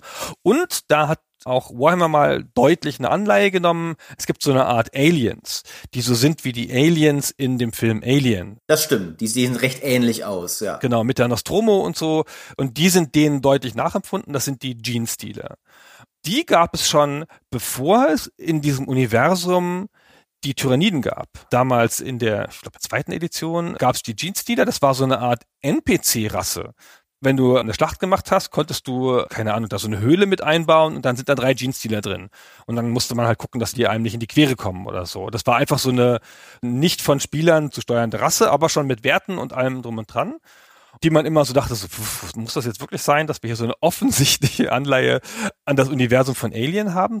Und dann haben sie irgendwann die Tyranniden eingeführt und dann haben sie gesagt, ja, haha, die ganze Zeit waren das Agenten der Tyranniden. Das ist so eine Art Testballon gewesen, die sie an manchen Gegenden abgesetzt haben, um zu gucken, ob die auffressbar sind. Und dann haben sie so ein ganz kleines Stück der bestehenden Lore genommen und das in ihre Tyranniden-Lore überführt und ich war damals mindblown boah, das haben die sich alles vorher ausgedacht, das ist alles ein Riesenplan. War es natürlich nicht. Sie haben halt gedacht, oh, die haben wir schon, die passen gut dazu. Ne? Aber sehr cool, eine komplette Alienrasse, mit der nicht verhandelt werden kann, gegen die nur gekämpft werden kann und am besten weicht man ihr aus. Aber wenn sie da nun gerade langfahren wollen, wo du halt bist, in diesen letzten tausend Jahren, wo die Historie sehr dicht wird vor dem 41. Jahrhundert, in dem wir jetzt sind, da treffen die auf die Gegend, wo die Eldar sind. Da müssen wirklich alle Eldar zusammenhalten, um die Hive Fleet, äh, welche ist das nochmal? Die haben alle Namen. Ja, die heißen alle irgendwie Leviathan und Kraken und so. Kraken war das vielleicht, ja, genau. Oder Naga, die da eintrifft und dann müssen die halt alle zusammenhalten, um die irgendwie wieder wegzukriegen. Und so haben viele von den Rassen im Universum, irgendwann ist mal bei ihnen eine vorbeigekommen. Nee, die Naga war es, genau, die Highfleet Naga. Und dann haben die tatsächlich, die Elder sind ja nun echt fit, dann haben die eine ganze Highfleet zerstört. Im Jahr 801. Puh, zack. Und das Schöne ist halt aber dann, du weißt, es gibt noch mehrere davon. Und da braucht es jetzt die ganze kombinierte Macht der Elder. Das ist halt auch wieder ein Charakter dieses Universums. In anderen Franchises wären die Tyranniden allein schon die eine apokalyptische Bedrohung, der sich die Menschheit gegenüber sieht. Die können alles Leben im Universum vernichten. Die sind auch stark genug dafür. Aber hier ist es halt nur eine von mehreren. Neben den dunklen Göttern, die alles kaputt machen wollen, haben wir auch noch diese Aliens, die alles fressen wollen.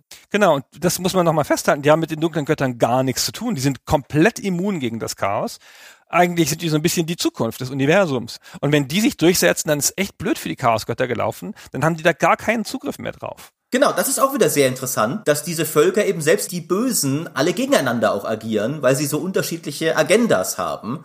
Und man kann vielleicht noch kurz die Jeans, die da nochmal erklären, was jetzt deren Rolle im aktuellen Lore-Konzept ist, weil die sind auch wieder so ein richtiger Horror. Die werden vorher herabgeschickt, um Welten zu infiltrieren und für die Tyrannideninvasion vorzubereiten und bauen dann schon so mutierte Jeanstealer Kulte unter der Bevölkerung auf, die dann so halb mutierte Tyrannidenschergen sind, die halt dabei helfen, ihre eigene Welt auffressen zu lassen. Manche Stories aus Warhammer sind dann wiederum eher so Horror-Stories, die halt gar nicht irgendwie um diese großen Schlachten gehen, sondern wie ein Planet von diesen Kulten infiltriert wird und was du dagegen tust ich fand das ein ganz schön übertriebenes Konzept damals, dass das Chaos und dass die Jeans-Dealer diese ganzen Kulte bilden. Und dann denke ich immer so, was sind das für ein Scheiß? Was sind denn das für Leute, die Mitgliedsbeitrag in so einem Jeans-Dealer-Kult zahlen? Weil es ist ja offenkundig, dass die nichts Gutes wollen. Und wenn man jetzt so heute auf die Welt guckt und denkt, naja, Gott, ist ja ganz hellsichtig. Ja. Gibt ja auch jetzt Kulte für alles Mögliche, ja. 4chan und so. Vielleicht ist das da so ein geheimer Chaoskult. Und man muss ja auch sagen, das Warhammer-Universum ist ja nochmal deutlich beschissener als unseres. Da hast du ja auch deutlich mehr Grund, vielleicht so verzweifelt zu sein, dass du denkst, okay, vielleicht kann mich dieser Monsterfresskult noch irgendwie retten. Ich meine, bei uns drehen die Leute schon durch, wenn man sagt, ja, trag doch mal ein paar Masken bitte für ein paar Monate. ja, und in Warhammer hast du halt, ja, es kann jederzeit sein, dass ein dunkler Gott in deinen Schädel greift, dich platzen lässt und ein Dämon rauskommt. Und das Einzige, was dich davor rettet, ist das widerwärtigste faschistische Regime in der Geschichte der Menschheit. Ja, komm, dann doch vielleicht die Tyranniden. Vielleicht passt das ja auch irgendwie so. Ja, jetzt musst du halt deine vier psionisch begabten Kinder dem Imperator opfern. Genau, ja. Oder du gehst halt zu den Tyranniden, guckst mal, was die so zu bieten richtig, haben. Richtig. Ja, vielleicht wollen die nur drei Kinder. Also es ist alles so ganz schön hochgedreht. Aber auch ein sehr cooles, sehr klares Konzept, finde ich, dass sich dann auch in dem Armeehandling deutlich niederschlägt. Eine ganz andere Armee, die knallhart auf Nahkampf setzt die Tyrannidenarmee, die läuft eine Runde lang oder zwei Runden lang auf dich zu. Und wenn sie bis dahin nicht tot ist, wenn sie dich hat, dann hat sie dich in der Schlacht. Die muss nur genug Punkte übrig behalten, um dich einigermaßen im Nahkampf zu kriegen und dann bist du hin. Das ist immer so eine sehr unangenehme Art von Schlacht, wenn du dann hinten stehst und auf die schießt. Hoffentlich halten wir sie rechtzeitig auf. Aber wieder ein ganz anderes, ne? Die Menschen, die halt vielfältig sind, die diese Shock Troops haben mit den Space Marines, die eine reine Armee aus den Shock Troops haben, die normale Menschenarmee, die imperiale Garde, die hauptsächlich mit den Panzern überhaupt Punkte machen kann und mit der Artillerie. Die Elder, die so scharfe chirurgische Schnitte machen mit ihren super schnell fahrenden Fahrzeugen und dann die Tyranniden, die wie eine Welle von Tod auf die anderen zurennen und versuchen sie zu würgen. Hammer. Wir sind immer noch nicht durch mit den schlimmen, grässlichen, weltzerstörenden Bedrohungen, die es gibt in diesem Universum.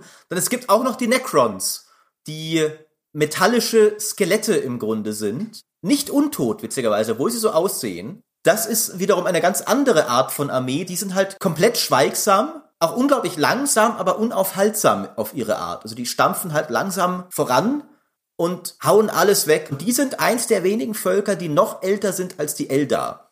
Die entstammen einer alten Rasse, die Necron-Tier hießen sie früher, die auf einem sehr ungastlichen Planeten gelebt hat und ein Problem damit hatte, dass sie da ständig nur verreckt sind. Und dann irgendwann mal die tolle Idee hatten, sich gegen die Alten aufzulehnen, was die Vorgängerrasse der Elder war, also die erste Rasse, die das Universum beherrscht hat. Und die Necron-Tier haben recht schnell gemerkt, dass sie keine Chance dagegen haben bis sie auf die Sternengötter gestoßen sind, die Ketan spricht man es glaube ich auf Deutsch aus, die sich erstmal nur manifestiert haben als riesige Energiewolken eigentlich nur, die sich um ganze Sterne gelegt haben und denen die Energie ausgesaugt haben. Und die Necrontier hatten die tolle Idee, wenn wir denen doch mal ein bisschen helfen, noch mehr die materielle Welt zu beeinflussen, kann das nur gut für uns ausgehen. Wir bauen denen jetzt mal Körper aus lebendem Metall und hetzten sie gegen unsere Feinde in diesem Krieg, gegen die Alten. Und das hat erstmal gut funktioniert, bis die Ketan sie dann reingelegt haben und ihnen gesagt haben, hey, ihr wollt doch Unsterblichkeit, die können wir euch geben. Ihr könnt auch eure Geister in Metallkörper übertragen. Und das haben sie ganz begeistert gemacht und erst danach festgestellt, dass sie dabei ihre Seele und ihr Bewusstsein und ihren freien Willen verloren haben so wurde halt aus dieser Rasse eine recht traurige Armee eigentlich, also eine Armee von seelenlosen Konstrukten, die sich dann wiederum gegen die Ketan aufgelehnt haben und sie tatsächlich zerstört haben, nachdem die Alten auch schon besiegt waren. Also haben sich alle in diesem kataklysmischen Krieg lange vor unserer Zeitrechnung gegenseitig vernichtet und die Necrons in ihren Gruftwelten haben sich zum Schlafen gelegt, weil sie gemerkt haben, wir sind jetzt zu schwach nach diesen Kriegen. Wir müssen erstmal wieder Stärke sammeln und sind jetzt in der aktuellen Zeit wieder aufgewacht und jetzt auch wieder am Start, um Stress zu machen. Das hätte auch niemand gebraucht, dass die aufwachen. Das ist so ein bisschen, finde ich, vom Konzept her eine Untotenarmee, von der Idee her und glaube ich auch der Versuch, Teile der Spielweise einer Untotenarmee in das Science-Fiction-Universum zu übertragen oder vielleicht auch das Flair einer Untotenarmee. Die sehen ja aus wie Skelette, sind aber Androiden, hast du alles schon gesagt. Die sind langsam, stark, schießen heftig und wenn sie Figuren verlieren, dann können sie die reanimieren, was sich auch sehr Untotenarmee-mäßig anfühlt. Genau, was in dem Fall halt aber anders begründet wird, weil halt dieses Metall nicht zerstört wird und der tote Necron wieder aufstehen kann, Es gibt ja manche Völker, die stärkere Parallelen zu Fantasy-Völkern haben als andere in 40k. Die haben eben schon auch was von den Gruftkönigen, weil sie auch so ein bisschen eine futuristische, aber trotzdem ägyptische Ästhetik haben. Ist eine echt ganz coole Idee, finde ich. Ich konnte mit der Armee nie so richtig was anfangen. Aber es ist ein interessanter Weg, die Untoten-Ästhetik oder diese ägyptische Gruftkönig-Ästhetik neu zu erfinden für ein Science-Fiction-Universum. Die haben auch das, was Untoten-Armeen haben, dass sie fast immun sind gegen Psychologie. Wir haben ja in der Fantasy-Folge und auch vor allen Dingen sehr lang und breit in der Warhammer Dark Omen-Folge darüber geredet, dass es in diesem Universum im Regelsystem Psychologie gibt, dass Einheiten fliehen können, dass Einheiten andere hassen können und so. Und die Necrons, die sind sind da relativ immun gegen. Dafür sind sie eine Armee ohne Psyker. Die haben keine nativen Psyker. Das ist ja anders bei den Fantasy-Untoten-Armeen. Stimmt. Sie haben ja keine Seelen mehr und wenig freien Willen, was du halt ein bisschen für Magie auch gebrauchen könntest. Müsstest wenigstens noch mal schnell ein Buch lesen können. Genau, dafür haben sie mit die mächtigste Technologie von allen. Diese Gauss-Kanonen, die alles wegbratzeln können. Die Necrons könnten in vielen anderen Settings als das ultimative Böse sich qualifizieren aber sind halt nur eins von mehreren. Die sind auch wieder dem Chaos und auch den Tyranniden natürlich verfeindet. Weil die Necrons wollen ja nicht, dass das alles weggefressen wird. Und das finde ich macht halt auch wieder die ganze Sache ziemlich interessant. Und neben halt ihren Fußtruppen haben sie diese Götter, die sie früher kontrolliert haben, jetzt wiederum unter ihre Gewalt gebracht und als Scherben nennt sich das dann, können sie schwächere Formen dieser alten Sternengötter in die Schlacht schicken und auf ihre Feinde hetzen, was immer noch enorm gefährlich ist, aber halt diesmal sind die Necrons in Kontrolle und nicht umgekehrt. Sehr abgefahrene Armee, sehr frisches Konzept, wie ich fand, aber jetzt in der ganz großen Geschichte des Universums lange nicht so bedeutend wie die Tyranniden, die Eldar oder die Menschen oder die Chaosleute. Genau, die Necrons sind auch so ein bisschen, es gibt ja bei Warhammer durchaus eine Hierarchie bei 40k, welche Völker jetzt wie auch beliebt und bekannt sind. Und die Necrons sind da schon so ein bisschen noch Schurken der zweiten Reihe, verglichen mit Chaos und den Tyranniden. Man sieht es zum Beispiel auch in Dawn of War, kamen sie erst mit der zweiten Erweiterung dazu. Im Originalspiel hattest du Orks, Eldar, Space Marines und Chaos Space Marines. Dann kam in der ersten Erweiterung die Imperiale Armee. Und dann in der zweiten kamen die Necrons dazu. Auch wenn sie jetzt bisschen an Bedeutung zu gewinnen scheinen. Zum Beispiel waren die Necrons der Feind, gegen den im Trailer für die neue Warhammer Regeledition gekämpft wurde, der ja sehr cool war. Da ging es nur gegen Necrons. Da haben Sisters of Battle und Space Marines gegen Necrons gemeinsam gekämpft. Ja, ich glaube, sie wollen sie ein bisschen in den Vordergrund rücken. Und es ist auch eine interessante Rasse. Die Miniaturen sehen auch cool aus und sind, glaube ich, auch nett zu haben oder zu bemalen. Ich hatte immer den Eindruck, wenn Leute darüber gesprochen haben, dass sie sich mit einer Necron-Armee tragen, dann war das immer eher von der Ästhetik her geprägt und weniger davon, dass man dieses Volk so faszinierend findet und diese Truppen befehligen will. Ja, ich persönlich muss auch sagen, ich habe sie auch nie so gemocht. Ich mag sie zwar ästhetisch, aber in Dawn of War jetzt wiederum zum Beispiel, zum einen, dass sie überhaupt keine Stimmen haben, ist in dem Computerspiel total langweilig, weil alle anderen Völker, jede Einheit ist halt komplett durchgeknallt und haut dir eine irre Phrase nach der anderen um die Ohren. Und die Necrons haben halt gar keinen Ton. Das ist total langweilig die sind halt nicht sehr trickreich, sage ich mal. Die sind halt sehr langsam und sind halt eine herannahende Wand des Todes. Das ist nicht so spannend zu spielen, verglichen, wenn du zum Beispiel Eldar spielst und ständig irgendwie hier und Geschwindigkeit da und trickreiche Fähigkeiten und sowas. Necrons waren auch nie so mein Ding, auch wenn das schon cool ist, wenn du so eine komplette Armee wieder erwächst, die gefallen ist und den Gegner einfach platt machst. Das hat schon was. Ja, sieht schon auch cool aus. Ist jetzt die wievielte Rasse im Universum, die früher mal ganz groß war und jetzt nur noch so halb, ja? wie die Elder, wie die Menschen, die Necrons sind so ein Schatten ihrer früheren Technologie, klammern sich noch an das, was mal war und würden da eigentlich auch gerne wieder so toll sein wie früher, aber das kommt halt nie wieder, weil jetzt sind wir im ewigen Krieg und das ist alles scheiße. Bei den Necrons ist ja der Verfall sogar noch viel schlimmer als bei vielen anderen, weil sie ja wirklich komplett ihr ganzes Bewusstsein verloren haben. Sie waren ja keine Menschen, aber ihre Menschlichkeit im weiteren Sinne und die nach aktuellem Stand sie auch nie wiederkriegen können und auf immer diese primitiven Todesmaschinen sind. Also die Necrons sind ja sehr fortschrittlich technologisch, aber der individuelle Necron ist jetzt kein hochgeistiges Wesen oder sowas. Es gibt Fürsten, die haben sich da ein bisschen mehr bewahrt, ihr alter König zum Beispiel von früher, aber viele von ihnen folgen auch einfach ihrer Doktrin, die sie eingetrichtert bekommen haben, damals schon, dass sie halt töten oder erobern müssen. würden auch schon das Universum erobern, wenn sie das schaffen würden. Grundsätzlich als Konzept ist das schon noch da. Genau. Es ist auch total hilfreich, dass er jetzt noch so eine quasi untoten Rasse hast, die auch nicht so richtig zu stoppen ist, mit der du wieder nicht verhandeln kannst, ne?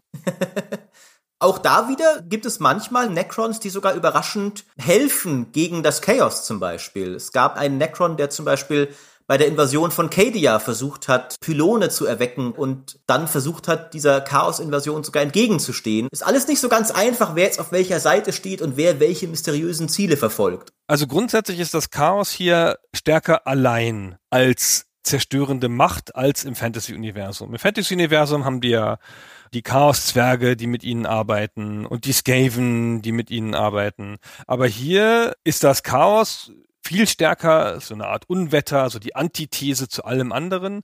Und eigentlich kämpfen alle Rassen auf eine Art gegen das Chaos, nur halt natürlich nicht gemeinsam, weil sie ja die ganze Zeit dabei sind, das menschliche Imperium zu erobern was gerade so auf dem Weg liegt, was soll man machen, ja? Wenn man gerade wieder aufwacht und da sind menschliche Welten um einen rum, dann muss man halt seine Necron-Krieger da mal hinschicken.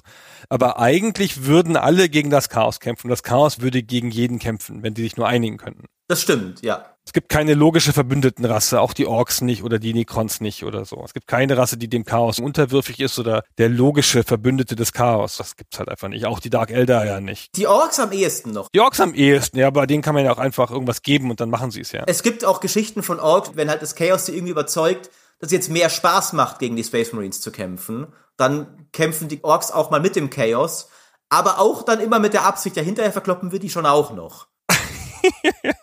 Natürlich, genau. So, und jetzt noch eine ganz absurde Rasse, die Tau. Eine späte Rasse. In meiner Historie des 40k-Spielens kamen sie schon gar nicht mehr vor. Die kamen erst, nachdem ich schon wieder aufgehört hatte. Das ist jetzt eher eine Rasse, die am Rande der Menschen lebt, wo es auch immer Verbindungen gibt zwischen den Menschen und den Tau, wo es nicht nur Krieg gibt. Aber erzähl du, du weißt das viel besser. Ja, die Tau sind sehr bizarre, weil wir haben euch jetzt ja eineinhalb Stunden hier darüber erzählt, wie schlimm und grässlich alles in diesem Universum ist. Und die Tau sind das eine Volk, das tatsächlich irgendwie nett ist. Ein technologisch fortschrittliches Alien-Volk, das erst in recht kurzer Zeit vergleichsweise sehr viel Fortschritt gemacht hat und sich über die Sterne ausgebreitet hat und ein kleines Imperium sich erobert hat. Die sind sehr schwach verglichen mit dem Imperium der Menschheit. Die meisten von den Völkern, die wir jetzt geredet haben, könnten die Tau auch einfach auslöschen, wenn sie nicht zu beschäftigt wären, sich alle gegenseitig zu bekriegen. Das Imperium kann halt nicht sagen, wir schicken mal eine ganze Flotte hier, um die Tau komplett platt zu machen, weil dann denken sich vielleicht irgendwie gerade die Tyranniden, ey, das ist ja ein schönes Opening da, schön, dass ihr eure Planeten hier entblößt. Und die Tau operieren unter der Ideologie des sogenannten höheren Wohls, wo tatsächlich jeder sich unterordnen soll dem Wohl der Gemeinschaft und die Tau sind sogar nicht mal xenophob. Im Gegenteil, dieses Tau-Imperium heißt andere Völker willkommen und lässt sie sogar ihre eigene Religion behalten, solange das nicht mit dem höheren Wohl in Konflikt kommt. Spielmechanisch hat das den einfachen Grund, dass es eine recht diverse Armee sein soll. Die Tau selber sind relativ fragil, aber sehr wissenschaftlich fortschrittlich und die kämpfen dann in so Mech-Kampfanzügen. Ist auch eine ganz andere Ästhetik als zum Beispiel die klobigen Imperialen. Tau sind sehr diese andere Facette von Sci-Fi, halt alles so sehr elegant. Und die kämpfen sehr stark über Distanz mit Laserattacken und Drohnen und sowas und haben dann andere Völker, die gemeinsam mit ihnen kämpfen, die dann an der Nahkampffront kämpfen. Die Crude zum Beispiel, das sind so reptilienartige Alien, die ihre Feinde auffressen. All das ist auch der Grund, warum die Tau ein Volk sind, das bei vielen Hardcore-Fans enorm unbeliebt ist weil die halt sagen, was wollen wir denn mit diesem Quatsch? Die sind viel zu nett, die sind irgendwie doof, die sehen auch nicht so aus, wie Warhammer aussehen soll. Was ist denn das für ein Scheiß? Auch wenn unter der Oberfläche auch bei den Tau so ein bisschen schwelt, dass das vielleicht alles nicht so nett ist, wie es von außen scheint. Weil die zum Beispiel ein sehr strenges Kastensystem haben, wo erwartet wird, dass du dich der obersten Kaste, den Ethereals, unterwirfst, die auch bisschen mysteriös sind, weil erst durch die haben die Tau ihre Technik bekommen und man weiß nicht so ganz, wo die eigentlich herkamen und was sie jetzt genau wollen und ob das nicht alles eigentlich aufgezwungener Weltraumkommunismus ist, was die Tau da in Wirklichkeit praktizieren. Also es gibt auch da Anleihen davon, aber verglichen mit allen anderen Völkern sind die Tau wirklich authentisch ziemlich liebenswürdig. Und deswegen mag sie natürlich niemand von den Fans, weil du willst ja, dass Warhammer düster ist. Wenn sie sich entschieden haben, dass du dem größeren Wohl im Weg stehst, dann bringen sie dich schon um. So ist es nicht. Aber immerhin, ich habe es ja immer betont, bei jeder neuen Rasse, dass man mit denen nicht verhandeln kann, das ist eine Rasse, mit der man verhandeln kann. Ich bin gar nicht sicher, warum es die gibt. Ich habe auch gedacht, als die rauskamen, dass die nicht nötig sind, weil die keine Lücke füllen in diesem Universum. Ja, Fernkampf mit einer starken Truppe an Nahkämpfern, das ist ein bisschen das, was die Tyranniden ja auch machen. Dann haben sie so ein bisschen was von den Eldar mit diesen starken Fernkämpfern so richtig klar ist mir das nicht. Und ich habe immer gedacht, ohne dass ich da jetzt eine Quelle zu hätte oder mit jemandem gesprochen hätte, ich habe immer gedacht, das ist eine Verneigung gegen Fernost. Und sie versuchen da Fans in China, Japan zu kriegen, weil die Ästhetik eher östlich ist, haben auch eine eigene Farbe, deren Farbe ist gelb. Die imperiale Armee ist grau. Die Space Marines haben jeweils eine starke Chapterfarbe. Die Necrons sind silber und schwarz. Die Tau sind gelb. Die Eldar sind blau oder rot meistens. Die Orks sind grün. Also die haben alle irgendwie so ein Farbkonzept und die Tau sind alle eher gelb mit so Rottönen. Auch wieder ganz interessant vom malerischen Aspekt her. Ja, wieder ein ganz anderes Farbschema, eine ganz andere Idee, wie solche Sachen auszusehen haben. Aber ich habe gedacht, das ist der Versuch, das Games Workshop Hobby nach Osten zu expandieren.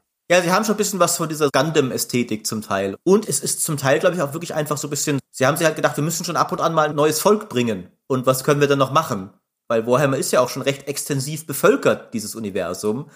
Ist ja auch nicht so, als wäre da noch so viel Raum, sich haufenweise neue Sachen auszudenken, die distinkt werden, wie du sagst, weil ja wirklich schon sehr viel abgedeckt ist, sowohl spielmechanisch als auch ästhetisch. Die wirken irgendwie so ein bisschen fehl am Platz. Ich hasse sie jetzt nicht so wie manch anderer Hardcore-Fan, im Internet werden scharfe Debatten darüber geführt, wie grässlich die sind.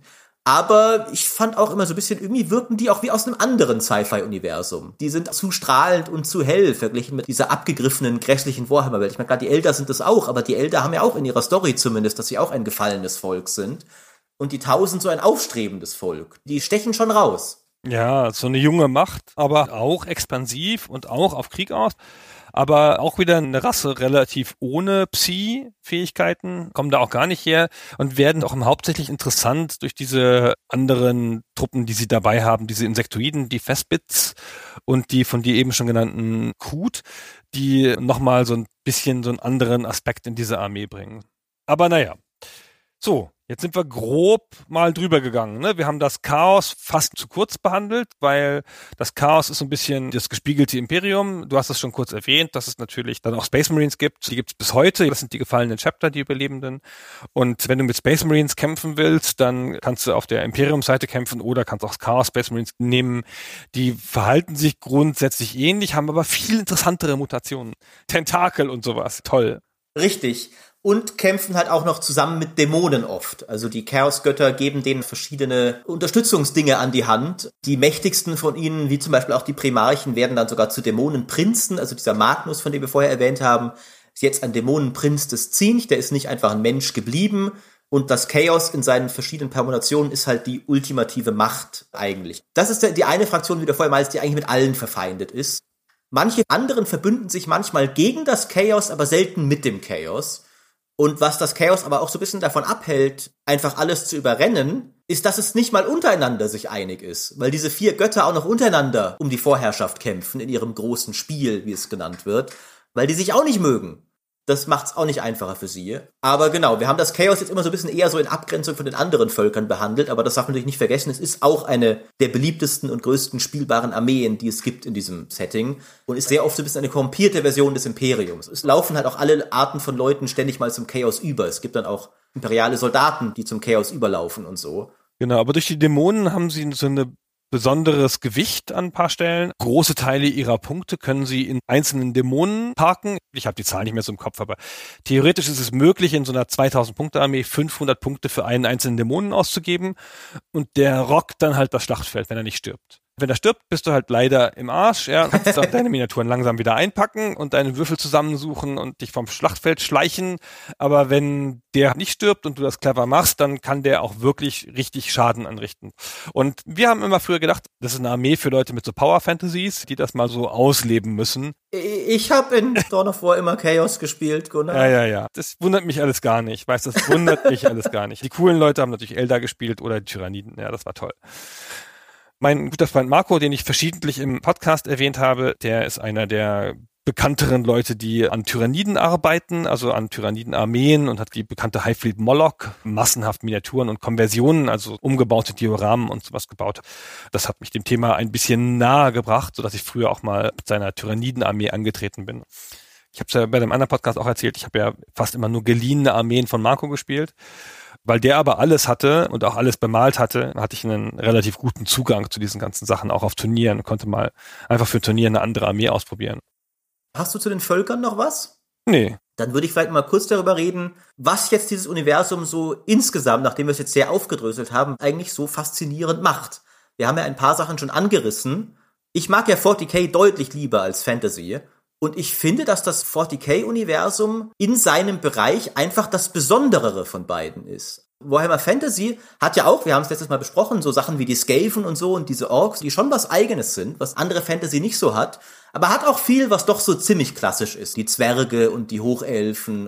Das ist jetzt nicht so mega originell. Ich finde aber Warhammer 40k sticht unter anderen Sci-Fi-Universen schon sehr stark raus, dass es dieses Sci-Fi-Universum ist, das aber eigentlich ein unglaublich mittelalterliches Flair in vielem von dem hat, was da drin passiert. Zum Beispiel die Space Marine Kapitel. Space Marines sind ja sonst immer eher so US Army oder Cowboys in anderen Sci-Fi-Universen. Und hier sind es halt mittelalterliche Kreuzritterorden in ihrem Gebaren, ihrem Ethos, ihrer Verhaltensweise. Und das Imperium ist, wie du auch selbst schon sagtest, ein feudales Imperium eigentlich, wie es angelegt ist. Es wird sogar noch im Nahkampf gekämpft. Mit Energieschwertern und Kettensägenschwertern. Nicht nur, dass alle sich mit Lasergewehren gegenüberstehen. Und auch die Ästhetik ist so. Die Gebäude des Imperiums, das sind ja so gotische Kathedralen. Und die Raumschiffe sind dann fliegende gotische Kampfkathedralen. Und wie unglaublich cool das ist, diese Mischung von Magiern und Kreuzrittern im Weltraum, die es so oft sonst nicht gibt.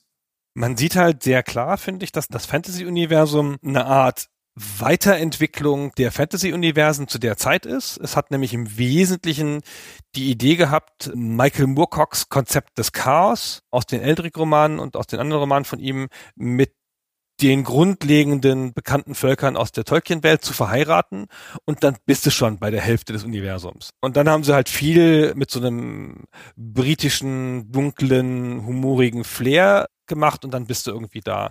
Und dieses Universum kann auch nur entstanden sein nach dem Fantasy-Universum, weil es so viele von den Grundkonzepten von da übernimmt und sie aber auf eine Art in die Science Fiction überträgt, die ich damals, wir sprechen hier von 1987, ja, als das entstanden ist, sehr frisch fand. Heute ist man viel gewohnt und viele von den Konzepten hat man auch wieder gesehen, ja, die Tyranniden, dieses Konglomerat aus Alienrassen, also so ähnlich in Halo wieder, mit den spezialisierten Unterrassen von Alien-Nahkämpfern und Fernkämpfern und so.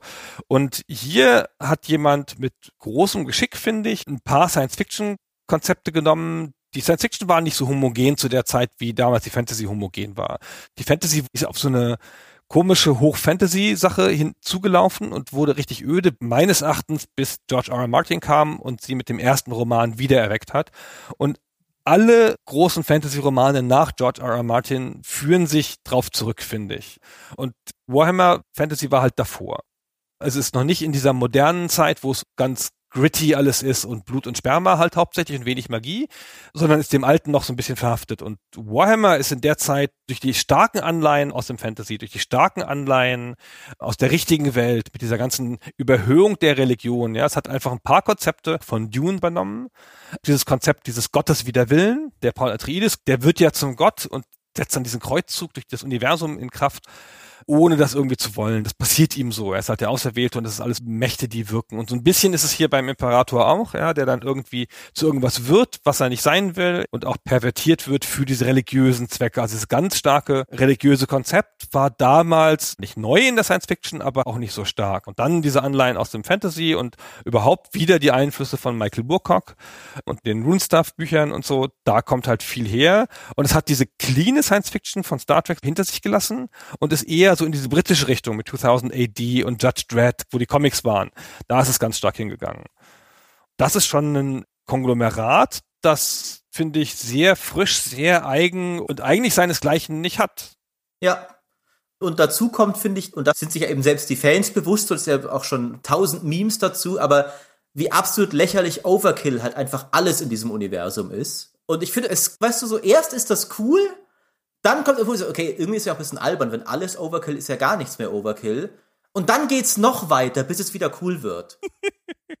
Weil es einfach nicht aufhört. Und halt immer alles so, ja nicht, Weltraumreisen sind nur möglich mit tausend Menschenopfern am Tag und so. Und alles ist immer mega schlimm, mega übertrieben und nimmt sich aber im Universe auch mega ernst alles, was die Space Marines immer so für Schlachtreden schwingen und so. Und ich mag einfach die Atmosphäre von dieser Welt so unglaublich gern. Ich würde nie in ihr leben wollen oder sowas, aber sie ist einfach ein unglaublich cooles Szenario, um halt Kriegsspiele drin zu haben.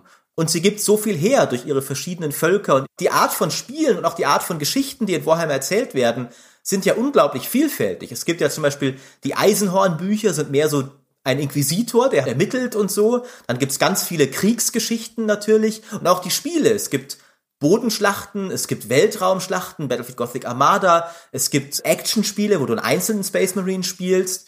Du kannst so viel in diesem Universum ansiedeln und machen, dass da einfach so viel möglich ist und ich das eigentlich fast immer mag. Ein Buchtipp von mir sind übrigens die Kaya Kane Romane, die toll sind, weil sie tatsächlich humorvolle Satire im Warhammer-Universum haben. Weil sonst ist das natürlich alles sehr ernst immer. Aber Caiaphas Kane ist halt ein feiger, egoistischer imperialer Kommissar, der den Job hat, andere Soldaten zu erschießen, die Feigheit vor dem Feind zeigen, aber eigentlich nur selbst darauf aus ist, seinen Arsch zu retten und irgendwie durchzukommen durch dieses grässliche Universum und irgendwie darin zu überleben und im Laufe dessen es irgendwie immer wieder schafft, am Ende als großer Held dazustehen, was aber im Imperium natürlich nur heißt, dass er in die nächste noch schlimmere Schlacht geworfen wird, obwohl er es eigentlich gar nicht will und eigentlich nur ein ruhiges Leben führen will.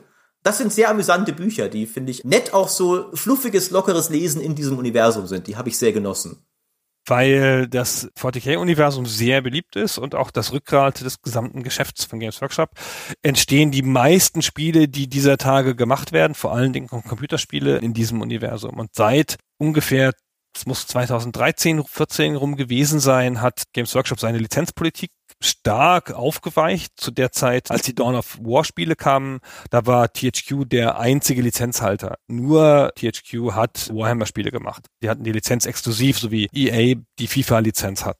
Und danach haben sie die nie wieder exklusiv vergeben und das hat jetzt zu einem Reichtum an Spielen und dazu geführt, dass, also sind nicht alle Spiele gut. Bei weitem nicht vielleicht sind auch nur eine Minderheit aller Spiele gut, aber es hat dazu geführt, dass ganz, ganz, ganz unterschiedliche Aspekte dieses Universums exploriert worden sind. Das ist halt ganz unterschiedliche Genres. Es gibt Strategiespiele und Actionspiele und so weiter und so fort. Es gibt große Raumschlachten, kleine Scharmützel, gibt Kartenspiele in dem Universum. Dass es da wahnsinnig viele Aspekte gibt, die beleuchtet worden sind und die zu dieser gigantischen Lore beitragen. Und dieses Universum, das ja unfassbar weit gespannt ist, viel zu weit gespannt eigentlich für ein Universum, in dem man noch irgendwas Sinnvolles machen will, dass da aber durch die vielen Bücher und die vielen Spiele und die Regelwerke so viel gefüllt ist an Lücken, dass man wirklich sich mit ganz kleinen Teilen relativ lange beschäftigen kann. Ja. Außer vielleicht, wenn man Tau-Fan ist, da gibt's nicht so viel. Dann wird's schwierig, aber es ist schon sehr stark aufs Imperium zentriert, auch die ganze Fiktion in der Regel. Und da gibt's halt wirklich unglaublich viel. Ich habe ja schon gesagt, selbst diese Vorgeschichte, die Horus-Heresie, über die wir auch so lange geredet haben, das ist ja eigentlich nur ein Background-Story-Event. Das ist ja 10.000 Jahre vor dem, was jetzt Warhammer 40k ist, passiert. Und trotzdem gibt's diese riesige Bücherserie darüber. Das war ein Background-Story-Event. Genau. Das ist ein bisschen so Rick Priestley, den ich vorhin schon kurz zitiert habe. Der Erfinder des Systems, der hat sich das gedacht als Background-Story. Das sollten halt ein paar Zeilen in so einer Timeline sein die Horus-Heresie. Und ohne, dass das in seiner Kontrolle gelegen hätte, haben die cleveren Business-Leute bei Games Workshop gesagt, da müssen wir noch mal ein bisschen ran. Das ist ja so ein zentraler Punkt. Das ist ja der Kulminationspunkt dieser ganzen Geschichte. Da machen wir jetzt mal richtig viel drum. Und das ist ja auch ganz richtig gewesen, ja. Das ist ja so wie, keine Ahnung, im Herr der Ringe-Universum Sauron. Da muss man auch mal ein bisschen was drin machen. Aber er hatte das eigentlich so ein bisschen breiter sich gedacht und wollte da gar nicht so tief reingehen. Ich habe jetzt übrigens gerade nochmal nachgeschlagen, weil ich es nicht mehr im Kopf hatte. Es sind 56 Bücher. Die Horus-Heresie-Reihe allein hat 56 Bücher und ist noch nicht fertig. Da gibt's wirklich einiges. Und was ich auch noch gerade als lustigen Trivia-Fact einwerfen wollte, es gibt auf Wikipedia sogar inzwischen einen Eintrag für das Grimdark-Genre, was Fantasy oder Sci-Fi charakterisieren soll, die, wie Wikipedia sagt, besonders dystopisch, amoralisch oder gewalttätig ist und dieser Begriff wurde inspiriert von Warhammer 40k, dessen Tagline ja ist, In the grim darkness of the far future there is only war. Und das wiederum wird sogar auch inzwischen von modernen Fantasy-Autoren, die in diesem George R. R. Martin-Trend schreiben, angenommen. Zum Beispiel der Joe Abercrombie, der ja so der zynischste Fantasy-Autor ist, der aktuell, glaube ich, schreibt. Der heißt Lord Grimdark auf Twitter. Und das stützt sich alles so ein wenig auf Warhammer. Also Warhammer ist wirklich in Fantasy- und Sci-Fi-Kreisen das Synonym für die grausamste, brutalste Welt, die du dir halt vorstellen kannst. Das lassen wir jetzt als Schlusswort stehen. Vielen Dank, Maurice. Gerne doch. Sonst fange ich noch an, in einen Fanrant über Joe Abercrombie zu verfallen. Das ist einer meiner Lieblings-Fantasy-Autoren. Also, vielen Dank, Maurice, dass du mich da durch das 40k-Universum geführt hast, wo meine Erinnerung schon an ein paar Stellen im Wesentlichen aus den 90ern war. Jetzt gibt's ja so moderne Sachen da drin. Interessant, interessant. Ich finde, wir haben uns da doch gut ergänzt, weil deine Erinnerung war wieder aus der Zeit, als ich noch nicht mal wusste, was Warhammer ist. als du noch im Kindergarten warst, seien wir ehrlich. Genau. Dann vielen Dank. Wir hoffen, dass es euch auch ein bisschen Spaß gemacht hat, von uns beiden Nerds hier ein bisschen was zu erfahren und wir entschuldigen uns bei den Warhammer-Fans, dass wir über ein paar Sachen vielleicht zu knapp drüber gegangen sind. Das muss jetzt reichen. Das muss jetzt reichen. Jetzt hören wir mal auf mit Warhammer. So, ja. vielen Dank euch allen fürs Zuhören und bis zum nächsten Mal. Tschüss. Tschüss.